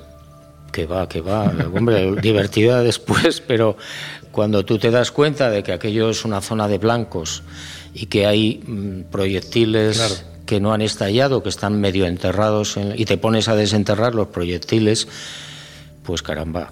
La juventud divino tesoro, dices, sí, te iba a decir eso Juanjo, volviendo, ser temerario. Volviendo a esa manía que, bueno, pues por decirlo de alguna manera, parece que tienen eh, tus primos, nuestros primos, a la hora de, intervenir. Hace años, recuerdo además, eh, camino de, de, los Villares, cuando íbamos a ver a Dionisio, a Dionisio Ávila, el testigo de este caso por primera vez, recuerdo que en el coche nos comentaste o nos hablaste de un concepto que a mí 25 años después no se me ha olvidado. Operación Misericordia.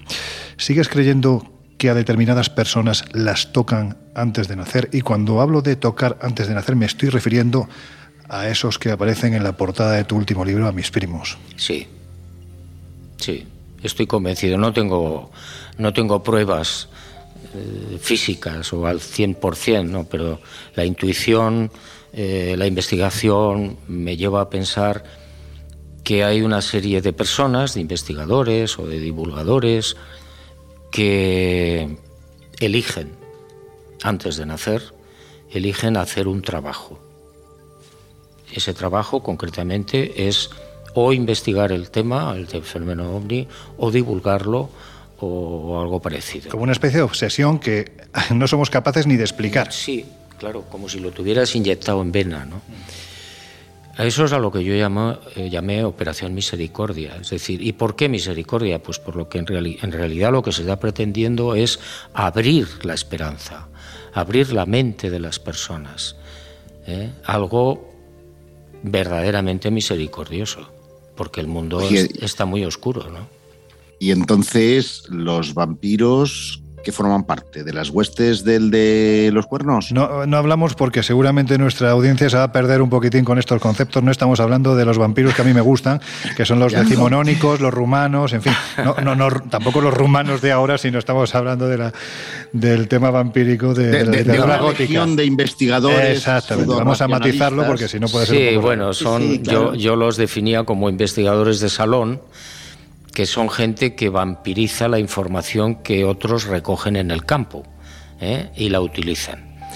Y hay, bueno, pues hay una colección muy bonita de vampiros en España, ¿eh? en ese sentido. Laura, dale. Sí, en alguna ocasión has comentado y citamos textualmente, solo soy un estudioso de la ufología y de Jesús de Nazaret que pretende abrir la mente de las personas. ¿En qué punto confluyen ambos asuntos? Porque, bueno, a priori parece un poco complicado, ¿no? Sí, parece complicado, pero no creas. ¿eh? Eh, vamos a ver, algunas o muchas, no sé cuántas civilizaciones no humanas pueden estar al servicio de la divinidad, sea cual sea. Lo que hoy entendemos por misioneros o algo parecido. A mí eso no me repugna. Me parece, pues, posible, posible. Es una hipótesis, naturalmente, ¿no? Algún día quizás lo sepamos, ¿no? Y bueno, pues eh, Jesús de Nazaret para mí es una divinidad, es el Dios de nuestra galaxia, el creador de nuestra galaxia, eso nos llevaría muy lejos. Eh, y bueno, muchas de estas civilizaciones o algunas de estas civilizaciones han podido estar con Él de forma invisible para los ojos humanos, pendientes de su vida, pendientes de su acción y pendientes de su programa. Por tanto, sí habría una conexión entre él, entre el maestro Jesús de Nazaret y quizás algunas de estas civilizaciones, por supuesto. ¿Que los llaman ángeles? Pues vale, pues muy bien. Juanjo, pero ellos prometieron volver. ¿Quién? ¿Tú crees que... ¿Ya veo? nuestros primos. Ah. Ellos, en muchas, en, muchas, en muchas civilizaciones, el caso de los mayas que has citado, eh, prometieron regresar. Sí, bueno. Sin embargo, ¿tú crees que el fenómeno ovni de hoy tiene que ver con estos primos a los que nos estamos refiriendo o, o no? Sí. parece que la dinámica es muy distinta, ¿no? ¿O no? Sí, ¿Tú qué piensas? sí, es, la dinámica es diferente, los tiempos son distintos, lógicamente, pero yo creo que pudieran ser los mismos. Es decir, las mismas civilizaciones que trabajan fuera del tiempo y fuera del espacio. ¿eh? Atención, están muy avanzados en casi todos los sentidos y uno de ellos seguramente es el tiempo. Ha dicho hace un momento Josep que Jesús es el escéptico del grupo y parece que hoy no le estamos dejando hablar. Así que venga, Jesús, haz la pues, pregunta que A la contra de lo que comentaba Josep, eh, que parece que en el pasado más remoto sí que se pueden establecer esa clase de conexiones entre conocimientos de diferentes culturas, hacía una muy buena pregunta y es verdad que parece que del 47 en adelante es más difícil encontrar coincidencias entre un caso ovni y, otro caso ovni. Al hilo de esta reflexión... No, no, no, eso no es cierto. Al hilo de esta reflexión me gustaría eh, bueno, pues comentar las nuevas hipótesis, no solo la psicosocial, sino por ejemplo la teoría de la distorsión o la teoría de la conciencia global que establece nuestro compañero Miguel Pedrero, que parece que intentan buscar eh, el origen o por lo menos la clave del fenómeno más en el interior del testigo, en el subconsciente o en la cultura del testigo que en lo externo, que en el fenómeno como tal. No sé qué opinas de estas corrientes. Sí, hombre, yo lo he apuntado hace un momento. ¿no? Eh, entiendo que esas eh, hipótesis no tienen fundamento y no lo tienen porque cuando investigas en el campo, cuando sales a las carreteras y vas a los lugares del mundo y te encuentras con testigos a cientos, a cientos, en diferentes puntos del planeta que no se conocen, que no tienen ninguna conexión, y tú te encuentras que un individuo en Pittsburgh o en Kalahari o en la India te está contando lo mismo y no se conocen, eso mm, me extraña mucho que pueda ser un fenómeno psicosocial, entre otras cosas porque te está quemando una higuera desde la raíz. Sí, por eso hacía el inciso, no me refería tanto a la hipótesis psicosocial, sino a los detalles, eh,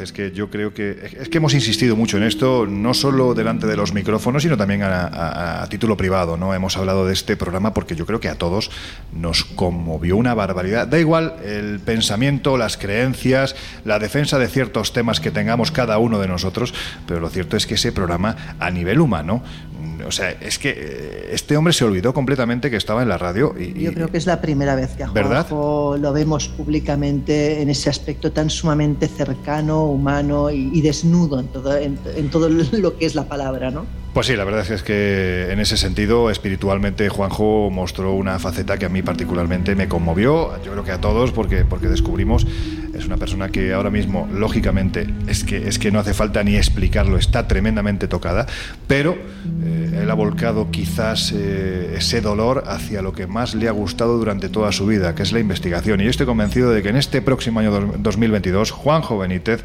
estoy seguro, nos va a regalar más de una sorpresa. Sí, sí, sí, dice que tiene 14 libros ya preparados, o sea que eh, nos preparemos, ¿eh? vienen, vienen cosas interesantes.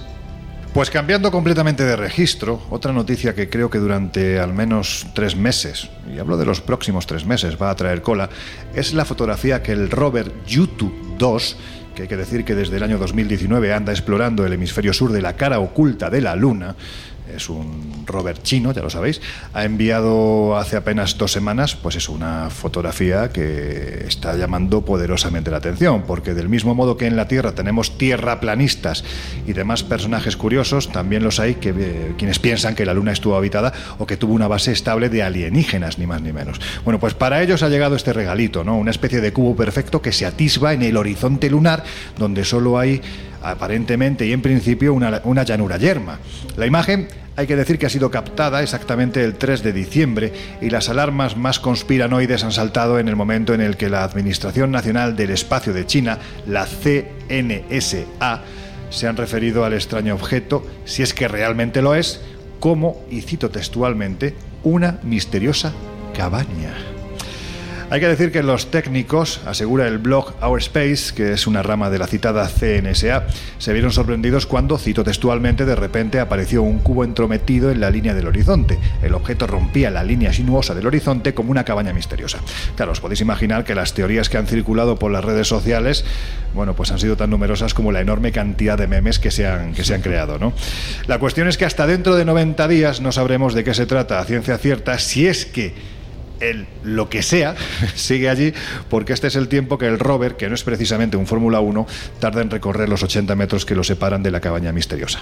Pues eso. Claro, es que ese es el problema. Es que si hay algo que sea inteligente, desde luego cuando llegue el rover está... Tecnología terrestre. No, hay, hay que explicar que evidentemente las comunicaciones entre el rover eh, chino y la Tierra demoran un, tiempo eh, a pesar de, la tecnología punta que pueda llevar es la tecnología china rover, hay un montón de haciendo amigo hay un montón de cráteres que podrían mandar al garete la misión, por lo que debe de llevar a cabo una ruta muy específica para llegar hasta esa supuesta cabaña. Cabaña que, seguramente no es tal, seguramente se trata de una roca de eh, colosales proporciones, pero que abre el debate de algo que, ya que citábamos a Benítez anteriormente, mm. eh, puso sobre la palestra en Planeta Encantado. Sí, señor.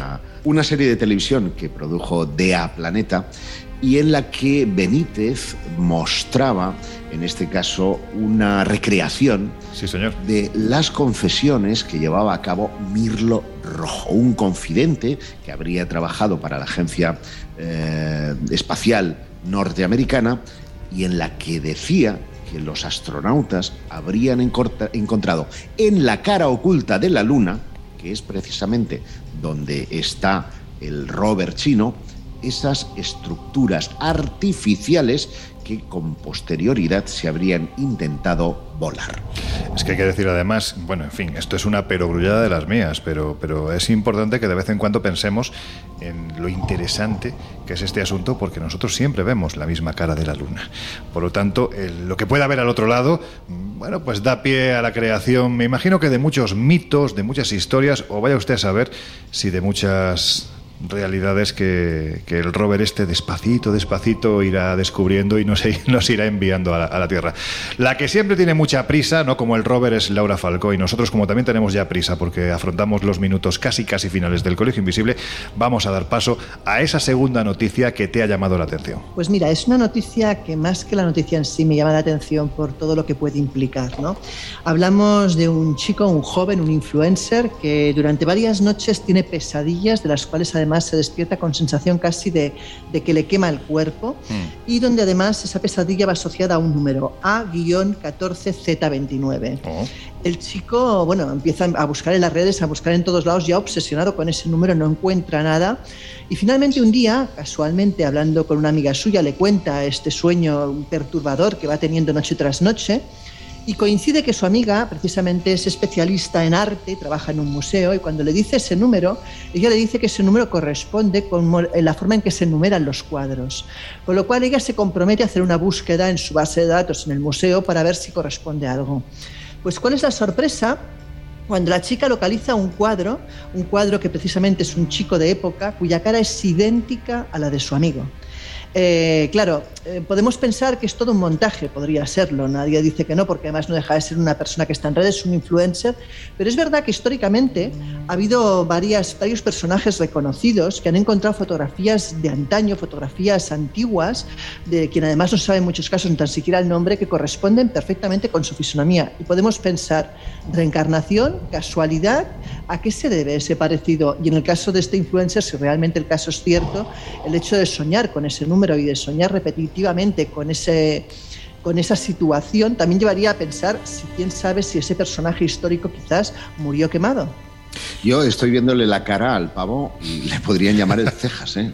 Madre mía. A ver si se ha reencarnado Groucho Mars. No, no, no, es muy, muy particular, pero eh, da una sensación así como rarita, ¿eh? ya os lo digo, sí, sí. Pero, rarita en qué sentido. En las redes. Joder, pues no sé, eh, tiene cara de bueno, pero a la vez de hijo puta. Con todos nuestros respetos, no sé si es español o no.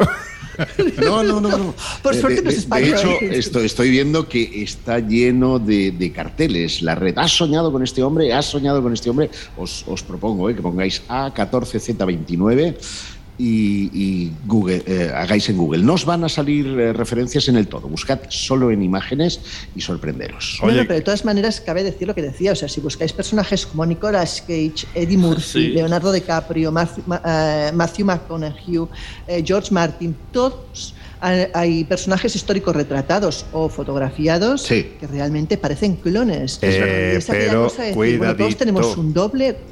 Cuidadito, cuidadito que esas imágenes yo no digo que la base no fuera cercana al personaje, pero esas fotografías que van pululando, todas han sido, todas, absolutamente todas, han sido retocadas. Hay una que no. Retocadas. ¿Cuál? la, imagen de Charles Ford. ah, sí, que es Miguel Pedrero. pasado de Miguel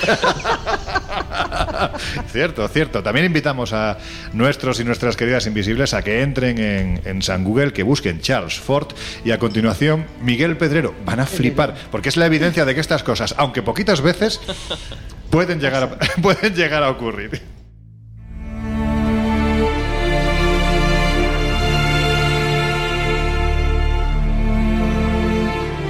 Bueno, pues ahora si os parece voy a ser yo el que os comente ese, ese viaje que a mí este año más me ha gustado. La verdad es que ha habido, ha habido muchos, ¿no? En los últimos meses, por ejemplo, a mí el del Camino de Santiago me ha encantado porque creo que ha sido nuestro particular senderito de, Santiago, donde han participado buenos y queridos amigos. Fue un programa muy emotivo. El del 11S me pareció una auténtica pasada. Ahí hay que decir que no paro de aplaudir mentalmente a nuestro compañero Miguel Pedrero por esa labor de investigación tan profunda que a la, que a la vez nos desvela tantas claves desconocidas de lo que realmente pudo ocurrir alrededor del que está ya considerado el mayor atentado de la historia reciente, que de hecho ha provocado que cambie la historia del siglo XXI. Pero si hay un viaje que a mí me encantó, precisamente porque muchos años atrás, en el año 1999, tuve la oportunidad de recorrer esta región tan inhóspita del planeta, es el que realizamos recordando los años perdidos de Jesús de Nazaret. Porque en ese norte de la cordillera pakistaní e india, lo que es el Karakorum, todavía hay un pequeño país por el que cada mañana, y esto os puedo decir que lo he escuchado yo, eh, prácticamente te despiertan a cañonazos para recordar siempre, cuidado, recordar al enemigo, cuidado, no te metas en mi tierra porque podemos tener un problema. Ahí está Cachemira, y en Cachemira, en la capital, Srinagar, se encuentra la tumba de San Yusuf, Santo Isa, para muchos ni más ni menos que Jesús de Nazaret. Pero en fin, no voy a enrollar porque lo importante es que lo escuchéis. Este es el recuerdo a un viaje que creo que fue único.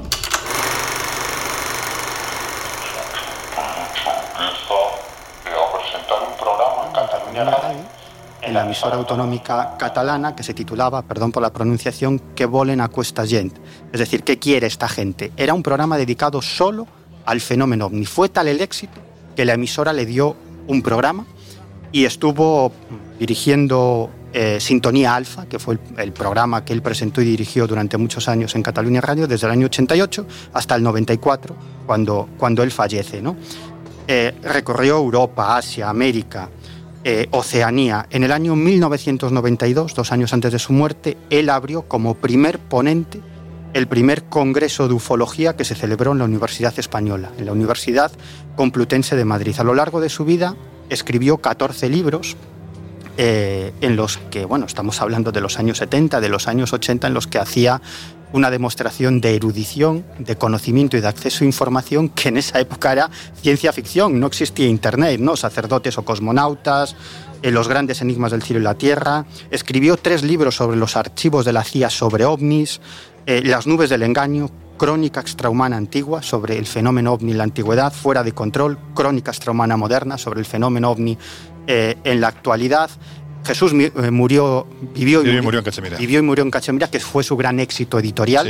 un libro que vendió cientos de miles de ejemplares. Bueno, fue traducido hasta el urdu, o sea, imagínate. Estamos hablando de que se vendió prácticamente por todo el planeta. Por todo el planeta. Fue su gran éxito y ese libro le permitió una cierta estabilidad económica para viajar a algunos lugares y realizar alguna de sus investigaciones más polémicas. En el año 89 escribió El muñeco humano y su libro más polémico, Pacto de Silencio, del año 1988, y él estaba convencido de que ese libro fue la causa de la enfermedad que le originó la muerte.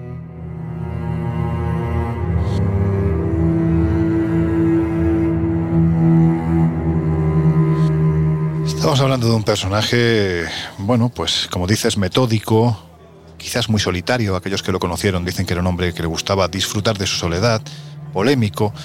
Has mencionado, pues muy por encima, ¿no? Una de las partes también más polémicas de la existencia precisamente de, Faber-Kaiser, que fue su muerte, ¿no? Porque está mm. llena de claroscuros. Ya que quien piensa, pues que se lo quitaron de en medio a raíz del último libro que, como dices, estaba escribiendo. ¿Tú qué opinas? Eh, bueno, es que había que escuchar sintonía alfa. ¿no? Yo escuché muchos programas de, sintonía alfa. daros cuenta de que estábamos en la época de pre-internet. El internet no estaba extendido y a mí me pasaban las cintas de sintonía alfa, un grupo de investigadores, que, un grupo de investigación que se llamaba AFK, Andreas Faber-Kaiser, un grupo mm. de investigadores muy jovencitos que estaban vinculados a Andreas Faber-Kaiser y ellos grababan en cinta esos programas y me los pasaban. ¿no? Yo así empecé a entender catalán Claro, yo. O sea, que tú también hablas catalán en la intimidad, ¿no? Yo no, no hablo catalán en la intimidad, pero, pero entiendo catalán perfectamente y fue gracias a esas cintas de los programas de Andreas Faber-Kaiser que ese programa era alemán, como él. ¿no? Es decir, no había circunloquios, ni había músicas, había una musiquita con la que empezaba el programa y lo demás era hablar. Mm. hablar y dar a conocer cosas y luego terminaba el programa, se despedía y música de despedida. No había nada más, ¿no? Era un programa recio, alemán, como él, pero un programa tan interesante en el que se decían cosas tan tremendas y ahí, ahí en ese programa dio a conocer muchas de sus investigaciones que luego dieron lugar a ese libro tan polémico que fue Pacto de Silencio. Bueno, hemos de decir que Faber-Kaiser muere en el año 1994 víctima del SIDA. Él decía que él nunca supo cómo, cómo, cómo, enfermó de SIDA, ¿no? no lo sabía, ¿no? y era algo muy extraño para él, ¿no? porque no había nada que, desde su punto de vista, indicara que podía haberse contagiado de, ese virus y él estaba convencido de que se lo habían inoculado por esa investigación y que él iba a acabar como acabaron muchos otros investigadores y médicos y periodistas que iniciaron a estudiar este asunto del síndrome tóxico y, que acabaron todos muy mal, víctimas de cánceres, víctimas de ataques al corazón, cosas por el estilo. ¿no? Eh, este libro, por cierto, de Pacto de Silencio, todavía se puede conseguir hoy en día. En reediciones anómalas acaban de reeditar este libro. ¿no? Y si os acordáis del síndrome tóxico, pues fue un, envenenamiento masivo que sucedió en España en el año... La colza. La colza, año 1981, 4.800 muertos. Se han cumplido 40 años ahora. Ahora, efectivamente, 4.800 muertos y, muchísimos miles de, afectados. La teoría oficial es que bueno, el culpable fue el aceite de colza, desnaturalizado, eh, sin embargo, Faber-Kaiser y otra serie de médicos defendieron que esa no era la causa, que la causa era una sustancia organofosforada presente en un fitosanitario, es decir, en un antiplaguicida, eh, bueno, que, se roció ah, en una partida de tomates de roquetas en Almería. ¿no? Y él estaba convencido, como otros investigadores, que eso no había sido un error, sino que había sido una operación encubierta de guerra química del ejército de los Estados Unidos en suelo español, ¿no? Para probar, para probar cómo reaccionaba una sociedad occidental a un ataque químico por una serie de cuestiones que sería muy largo de explicar. Bueno, yo no sé qué es lo que pasó, esta era su, digamos, la versión alternativa que defendía Faber-Kaiser y no solamente Faber-Kaiser, sino por ejemplo también el doctor Antonio Muro, que dio mucho que hablar en su época, él era el director del Hospital del Rey y él, también mano a mano con Faber-Kaiser y con otros periodistas, llegaron hasta esta plantación de tomates, de roquetas, siguiendo toda una serie de enfermos y al final ellos creyeron encontrar el origen de esta, de esta enfermedad, que era esta sustancia, este antiplaguicida, y que bueno, el doctor Antonio Muro fue despedido como director del Hospital del Rey y acabó falleciendo de cáncer de pulmón, como algunos de sus colaboradores que también investigaron este asunto. Por eso digo que Andrés Fabricés era un tipo muy polémico que en los últimos años de su vida estaba investigando también otro asunto fascinante, una investigación que él iba a titular Noches de Blanco Satán, Satán en la Casa Blanca.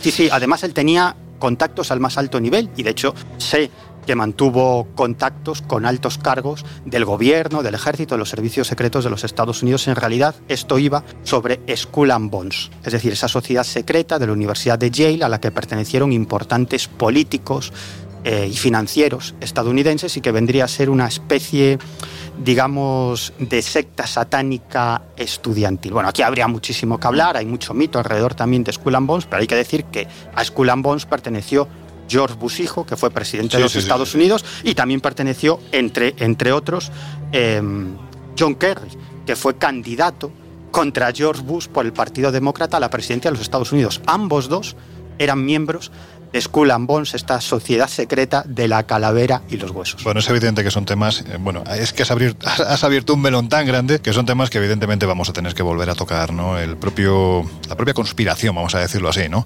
Aunque quizás no sea el término adecuado, pero en fin, la propia conspiración de, del aceite de colza es un tema fascinante que yo creo que... Muy polémico. Además, ahora 40 años después es el momento, hay un documental fantástico que se ha estrenado, creo que en, no recuerdo ahora mismo la plataforma, no es una cuestión de no decirlo, pero lo miraré para, para ser más certero. Hay una plataforma que lo acaba de estrenar y es fantástico porque, porque te das cuenta de que al final las pobres víctimas ¿no? de, este, de este asunto, la Asociación de Afectados por el Aceite de Colza, han sido olvidados absolutamente por todas y cada una de las administraciones que han gobernado este país. Y eso es una vergüenza que hay que reparar de alguna forma. Yo, yo no estoy defendiendo la versión alternativa que plantea Andrea Faber-Kaiser o que planteaba el doctor Antonio Muro. Yo es algo que, que desconozco absolutamente, pero sí, yo creo que, hay, que, que esa versión alternativa existió y en su momento generó mucha polémica en los medios de comunicación.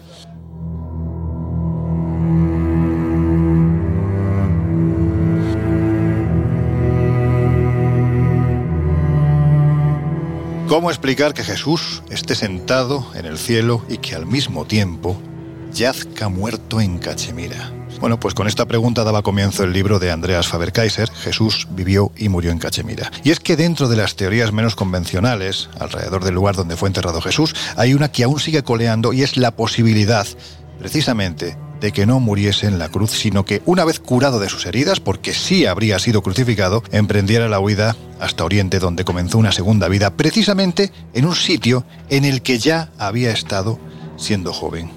A ver, Laura, es que esto ya son palabras como muy gruesas, ¿no? ¿Es esto posible o se trata de una mera ficción? A ver, Andreas Faber-Kaiser no era un periodista de despachos y en los años 70 pues decidió venir a esta tierra intentando seguir las huellas del Mesías. De hecho, su libro Jesús vivió y murió en Cachemira provocó una gran conmoción mundial, se tradujo a muchísimas lenguas y se convirtió en un éxito de ventas incluso en la India. Kaiser era un hombre metódico, comedido, pero que no pudo resistir la tentación de intentar delucidar lo que había ocurrido durante esos 18 años perdidos de Jesucristo. Hablamos del periodo desde los 12 hasta los 30 años. En el prólogo del citado libro, el profesor Hasnain, director de los departamentos estatales de la historia de Cachemira, Afirma que en el año 1965 él se queda aislado por la nieve y se ve obligado a pasar el invierno en Lee, que es la capital de Ladakh, y una vez allí descubre unos archivos viejos, carcomidos, amarillentos, en los que por lo visto dos misioneros alemanes, Marx y Frankie, habían reflejado su experiencia y los descubrimientos que habían, a los que habían llegado tras su estancia en la región. El caso es que en estos textos se hace referencia a un súbdito ruso de nombre Nicolás Notovich, y este hombre tiene importancia en la medida eh, que, por lo visto, había traducido unos pergaminos desvelando un mensaje de especial trascendencia, unos pergaminos en los que se hacía referencia a las vivencias de un tal Jesucristo en este remoto paraje. De hecho, en uno de los pasajes se dice el nombre de San Isa y además es un nombre que está destacado con respecto al resto del texto. Notovich em, pues se dedica precisamente a caminar por estas regiones de la India y después de oír hablar de la milagrosa figura de Isa en la, masería de Moulbek, opta por acercarse, acercarse hasta la de Emis para ver si consigue hallar más información sobre este enigmático personaje que además decían hacía prodigios increíbles, con lo cual eh, pues bueno, eh, sigue eso detrás de esa pista de este personaje. ¿no? En las estanterías de la biblioteca del templo hay varios rollos que hablan de la existencia de este misterioso profeta. Sin embargo, aunque habían sido objeto de estudio por parte de los budistas, estos no reconocían la figura de Isa como uno de sus santos, puesto que los que adoraban a Isa tampoco admitían la autoridad del Dalai Lama. Y únicamente cabían dos posibilidades, o bien que los pergaminos estuvieran narrando pues simplemente una leyenda o un cuento, o que por el contrario, tras la figura de ese santo, pues pudiera encontrarse la figura de Jesús. El caso es que Notovich eh, era víctima de una fractura, con lo cual se ve obligado a permanecer inmóvil en la cama. ¿Y qué hace? Pues dice, oye, voy a aprovechar el tiempo que estoy aquí para que un lama me lea todos esos textos y saber realmente qué es lo que hay en ellos, ¿no? Bueno, el caso es que Kaiser eh, redactó en su libro la traducción de todos esos textos, siendo especialmente interesante su contenido a partir del verso quinto de la sección cuarta. ¿Y qué es lo que dice ese trozo? Pues vamos a leerlo. Pone lo siguiente. Poco tiempo después, un hermoso niño nació en el país de Israel. El mismo Dios habló por boca de este niño. Los padres eran gente pobre que pertenecían a una familia distinguida que había olvidado su antigua grandeza sobre la tierra celebrando el nombre del Creador y agradeciéndole las desgracias con, con la que los había provisto. Para premiar a esta familia por el hecho de haber permanecido firme en el camino de la verdad, Dios bendijo a su primogénito y lo eligió para que redimiera a aquellos que habían caído en desgracia y para que curara a aquellos que estaban sufriendo. La gente acudió de todas partes para escucharlo y quedó maravillada ante las palabras de sabiduría que surgían de su boca infantil. Los israelitas afirmaban que en este niño moraba el Espíritu Santo.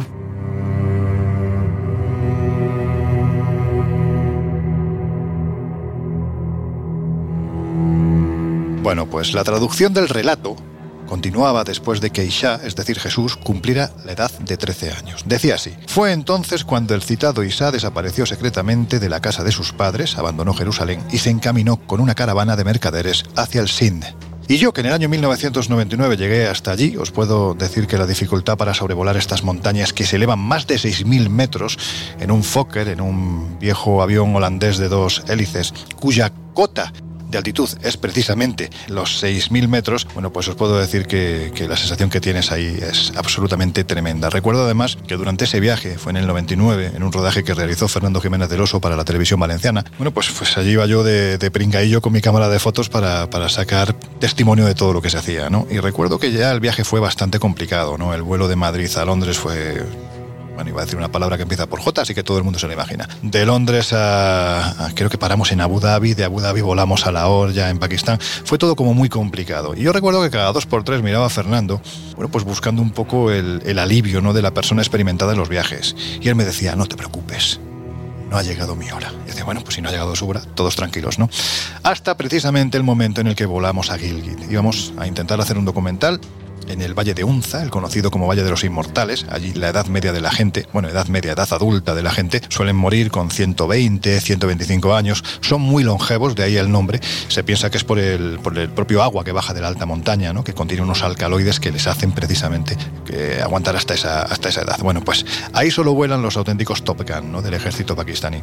Y hubo un momento en el que hubo un cambio de viento, el cambio de viento en alta montaña es brutal, y de repente yo veía en aquella especie de avioneta de dos hélices como la montaña se iba acercando cada vez más a mi ventana. Y en ese momento me acuerdo que me giré y miré a, Fernando, buscando las palabras mágicas y salvíficas de este hombre, ¿no? Fernando estaba totalmente congelado, con una sonrisa, asomando los dientes, sin decir palabra. En ese instante el piloto dio la vuelta y tuvimos que hacer el trayecto por carretera. Fueron dos días por carretera, pero por los paisajes más maravillosos del planeta. Pero recuerdo la cara de Fernando diciendo, cuidado que a lo mejor ahora sí que llega mi hora. o sea, fue, en fin, una, una de esas cosas que, que, uno se trae de los viajes y que ahora recuerdo pues con muchísimo cariño, como siempre recordamos a nuestro querido Jiménez de Pero en fin, Andreas, que llegó hasta allí intentando determinar si Jesús vino hasta este lugar precisamente atravesando Sharai Resham, la ruta de, la seda. Él buscaba una explicación también a los años perdidos de, de Jesús. Pero Jesús, tú Jesús, que estás aquí enfrente, ¿qué es eso de los años perdidos? ¿Cuáles son y dónde se supone que estuvo Jesús? Bueno, yo algunos años perdidos también, también, también tengo. Bueno, eso nos ha pasado un poco a todos cuando éramos jóvenes, ¿no? Pero, pero, centrándonos en eso, en esa época, ¿no? Reconocida y, y, bueno, pues de alguna forma mm, está ahí, esos años perdidos o años oscuros harían referencia pues a ese periodo indocumentado en la vida de Jesús de Nazaret que iría pues desde la infancia hasta que directamente comienza de alguna forma su, su ministerio según nos relata el Nuevo Testamento. Son 18 años desde que Jesús parte a Egipto, eh, de alguna forma, bueno, pues empujado por esa matanza de los inocentes de la que nos habla el Nuevo Testamento, y a partir de ahí, pues insisto, desconectamos hasta que vuelve a aparecer con 30 años y a partir de ahí comienza la vida pública que de alguna forma da pie pues a, lo que hoy día conocemos y, y de alguna forma muchas personas en el mundo creen. Eh, en ese episodio, como podéis imaginar, en ese eh, periodo de 18 años, pues la especulación de alguna forma se presta a, ello.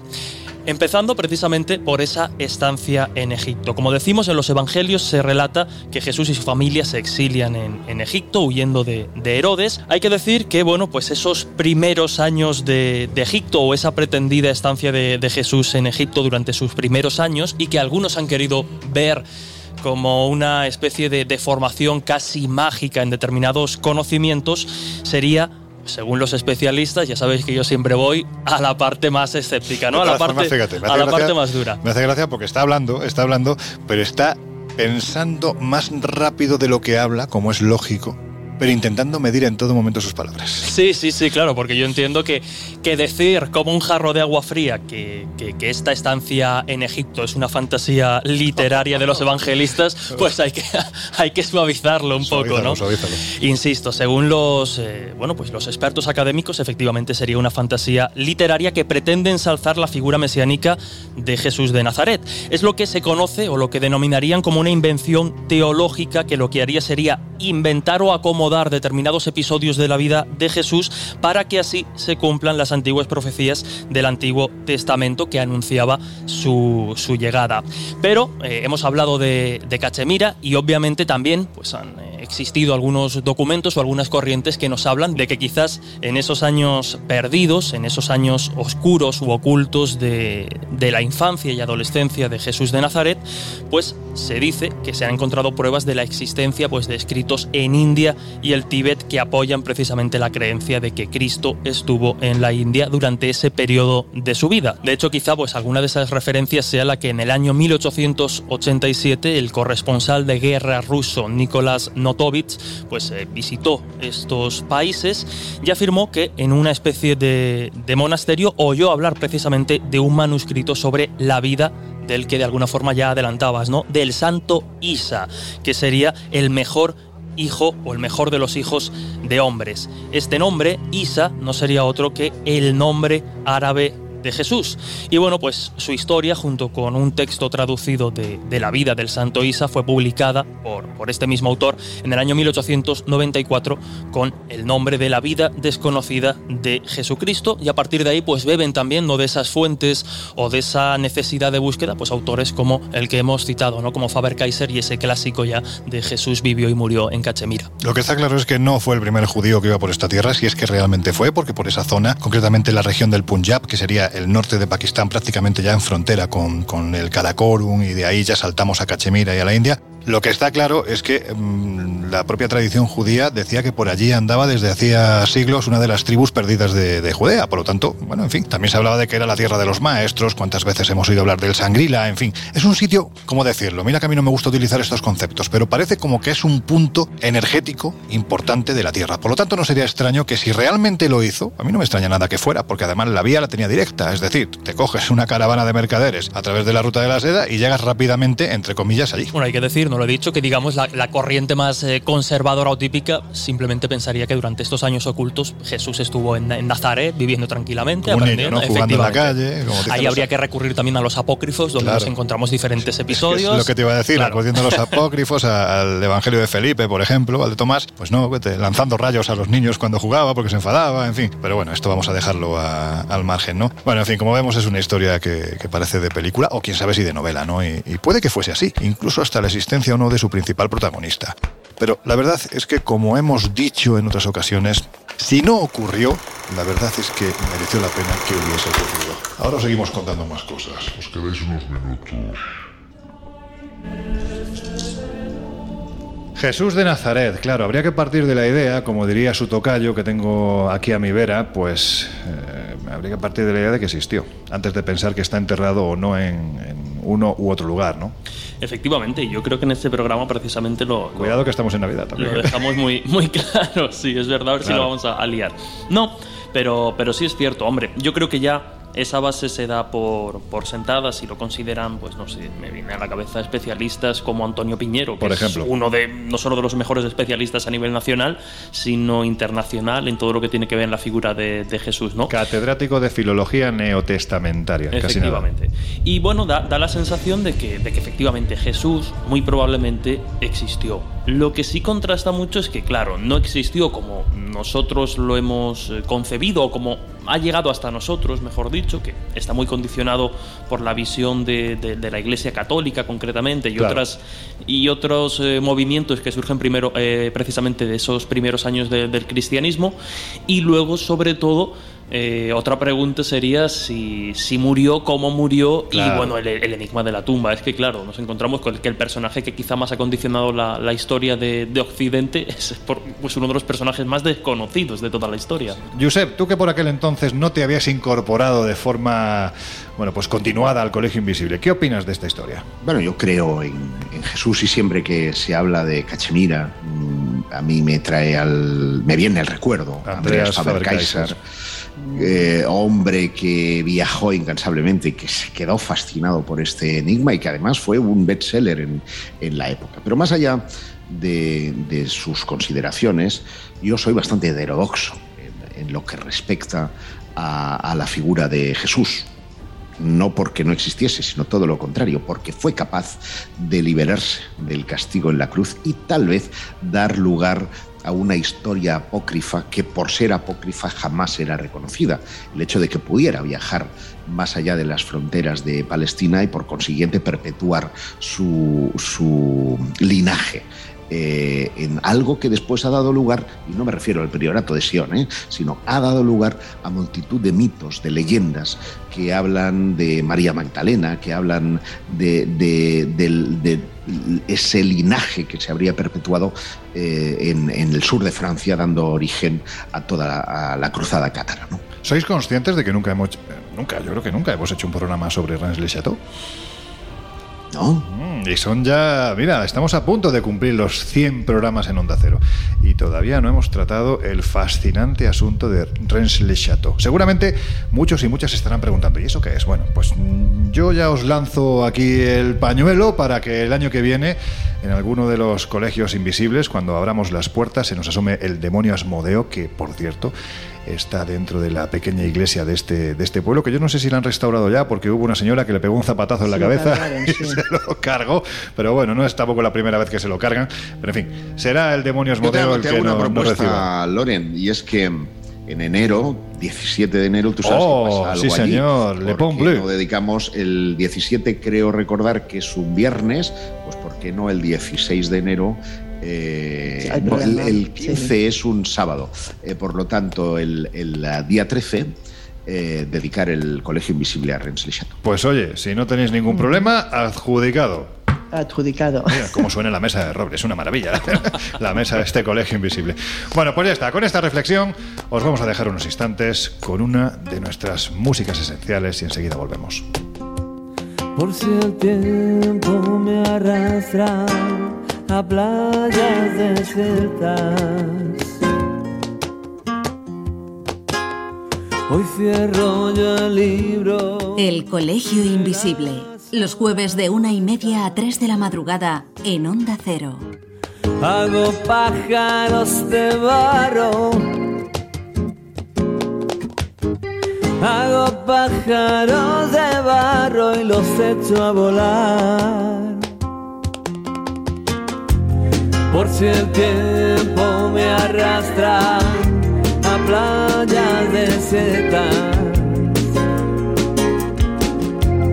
Hoy rechazo la bajeza, el abandono y la pena. Ni una página en blanco más. Siento el asombro de un transeúnte solitario. En los mapas me pierdo, por sus hojas navego.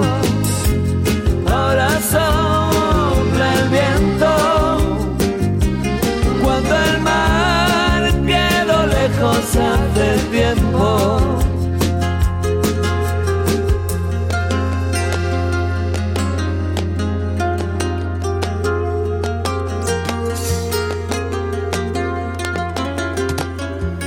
Ya no subo la cuesta que me lleva a tu casa. Ya no duerme mi perro junto a tu candela.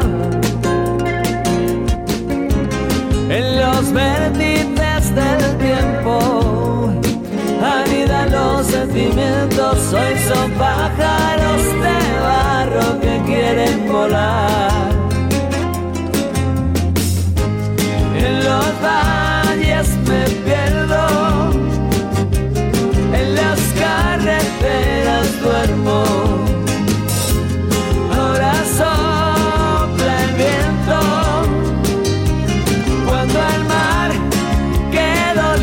hace tiempo, cuando no tengo barca remos ni guitarra, cuando ya no canta el ruiseñor de la mañana. Ahora sopla el viento, cuando el mar quedó lejos hace tiempo.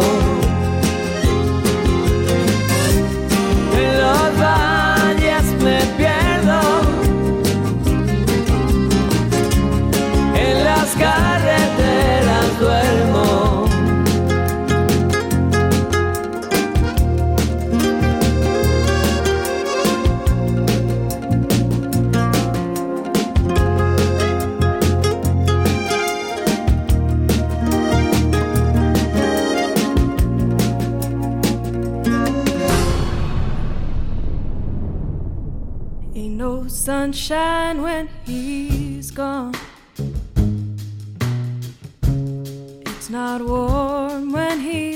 Ahora sí, ya estamos afrontando los minutos finales del Colegio Invisible de hoy. Ojo, los minutos finales también, o las horas finales del año 2021. Así que, bueno, pues al igual que hicimos la semana pasada con nuestro especial cuento de Navidad, no os voy a pedir ninguna reflexión. Os voy a hacer una pregunta, yo creo que bastante directa. ¿Qué esperáis vosotros del año 2022? Pues eh, lo que todos los años, ¿no? Que nos traiga eh, estabilidad, prosperidad, eh, hacer nuestros propósitos y poder cumplirlos y que desde luego eso no sea algo a título individual, sino que podamos vivir como colectivo. Y entre ese colectivo, naturalmente, el de nuestro equipo, el Colegio Invisible, para que pueda estar mucho tiempo al lado de nuestros oyentes, de nuestros invisibles. Pues que así sea. Laura Falco, ¿tú qué dices? Pues mira, yo pediría que se acabaran los extremismos. Creo que estamos en una sociedad que cada vez más se politiza y cada vez más eh, la gente pues tiende a extremos completamente opuestos y lo único que consigue eso es dividir a la humanidad y, y yo creo que, que eso no lleva a ningún puerto. Así que para mí lo ideal sería que cada vez la gente pues quizás eh, fuera más flexible, fuera capaz de dialogar y fuera capaz de encontrar puntos de conexión y no de desconexión. Ni blanco ni negro, los matices de gris también son bonitos. Jesús Ortega, ¿tú qué dices? Bueno, pues me sumo, como no, a los deseos tanto de Josep como, como de Laura. Lo comentaba también la semana pasada en ese especial de Navidad. Yo creo que, que el mejor deseo en esta época sería no retroceder eh, e ir pues hacia adelante. Parecía que el 2021 iba a ser el año esperado y yo creo que hemos tenido que esperar a, otro más, ¿no? A, 2000, a 2022. Y desde luego, pues más allá de esos deseos eh, clásicos y sinceros de, prosperidad y felicidad para todos los invisibles y todas las invisibles, pues qué narices, que, que el 2022 sea propicio en historias, en viajes y en eh, reuniones de, de, radio como las que hacemos semana a semana, ¿no? que sea propicio también, como no, para, para el colegio. Pues mucho amor y mucha felicidad para todos y para todas. Mi deseo, y es un deseo sincero, es el año que viene seguir haciendo lo que más me gusta y es compartir estos micrófonos en compañía de vosotros tres. Terminamos.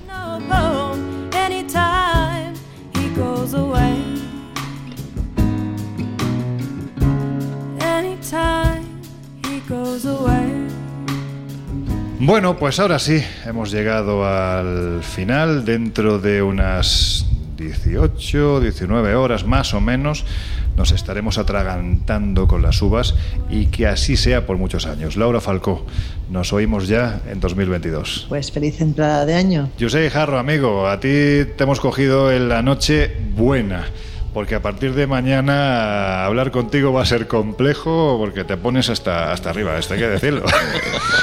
oye, oye, pero qué, fama. Qué, fama me dais. Yo soy un hombre muy serio, como demuestra mi barba. Eh, nada, oye, que yo solamente os quiero desear que esta no sea la tercera temporada del 2020. ¿Cómo? ¿No lo habéis pillado?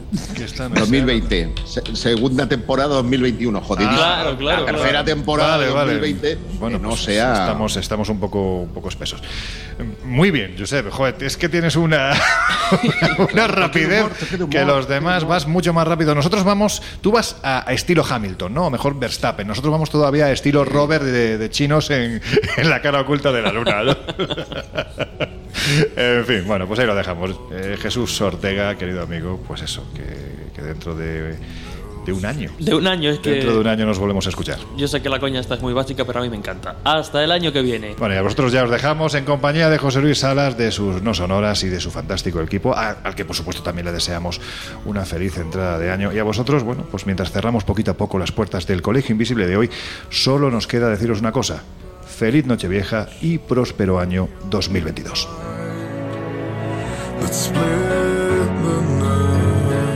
El Colegio Invisible. Con Lorenzo Fernández Bueno y Laura Falcó. En Onda Cero.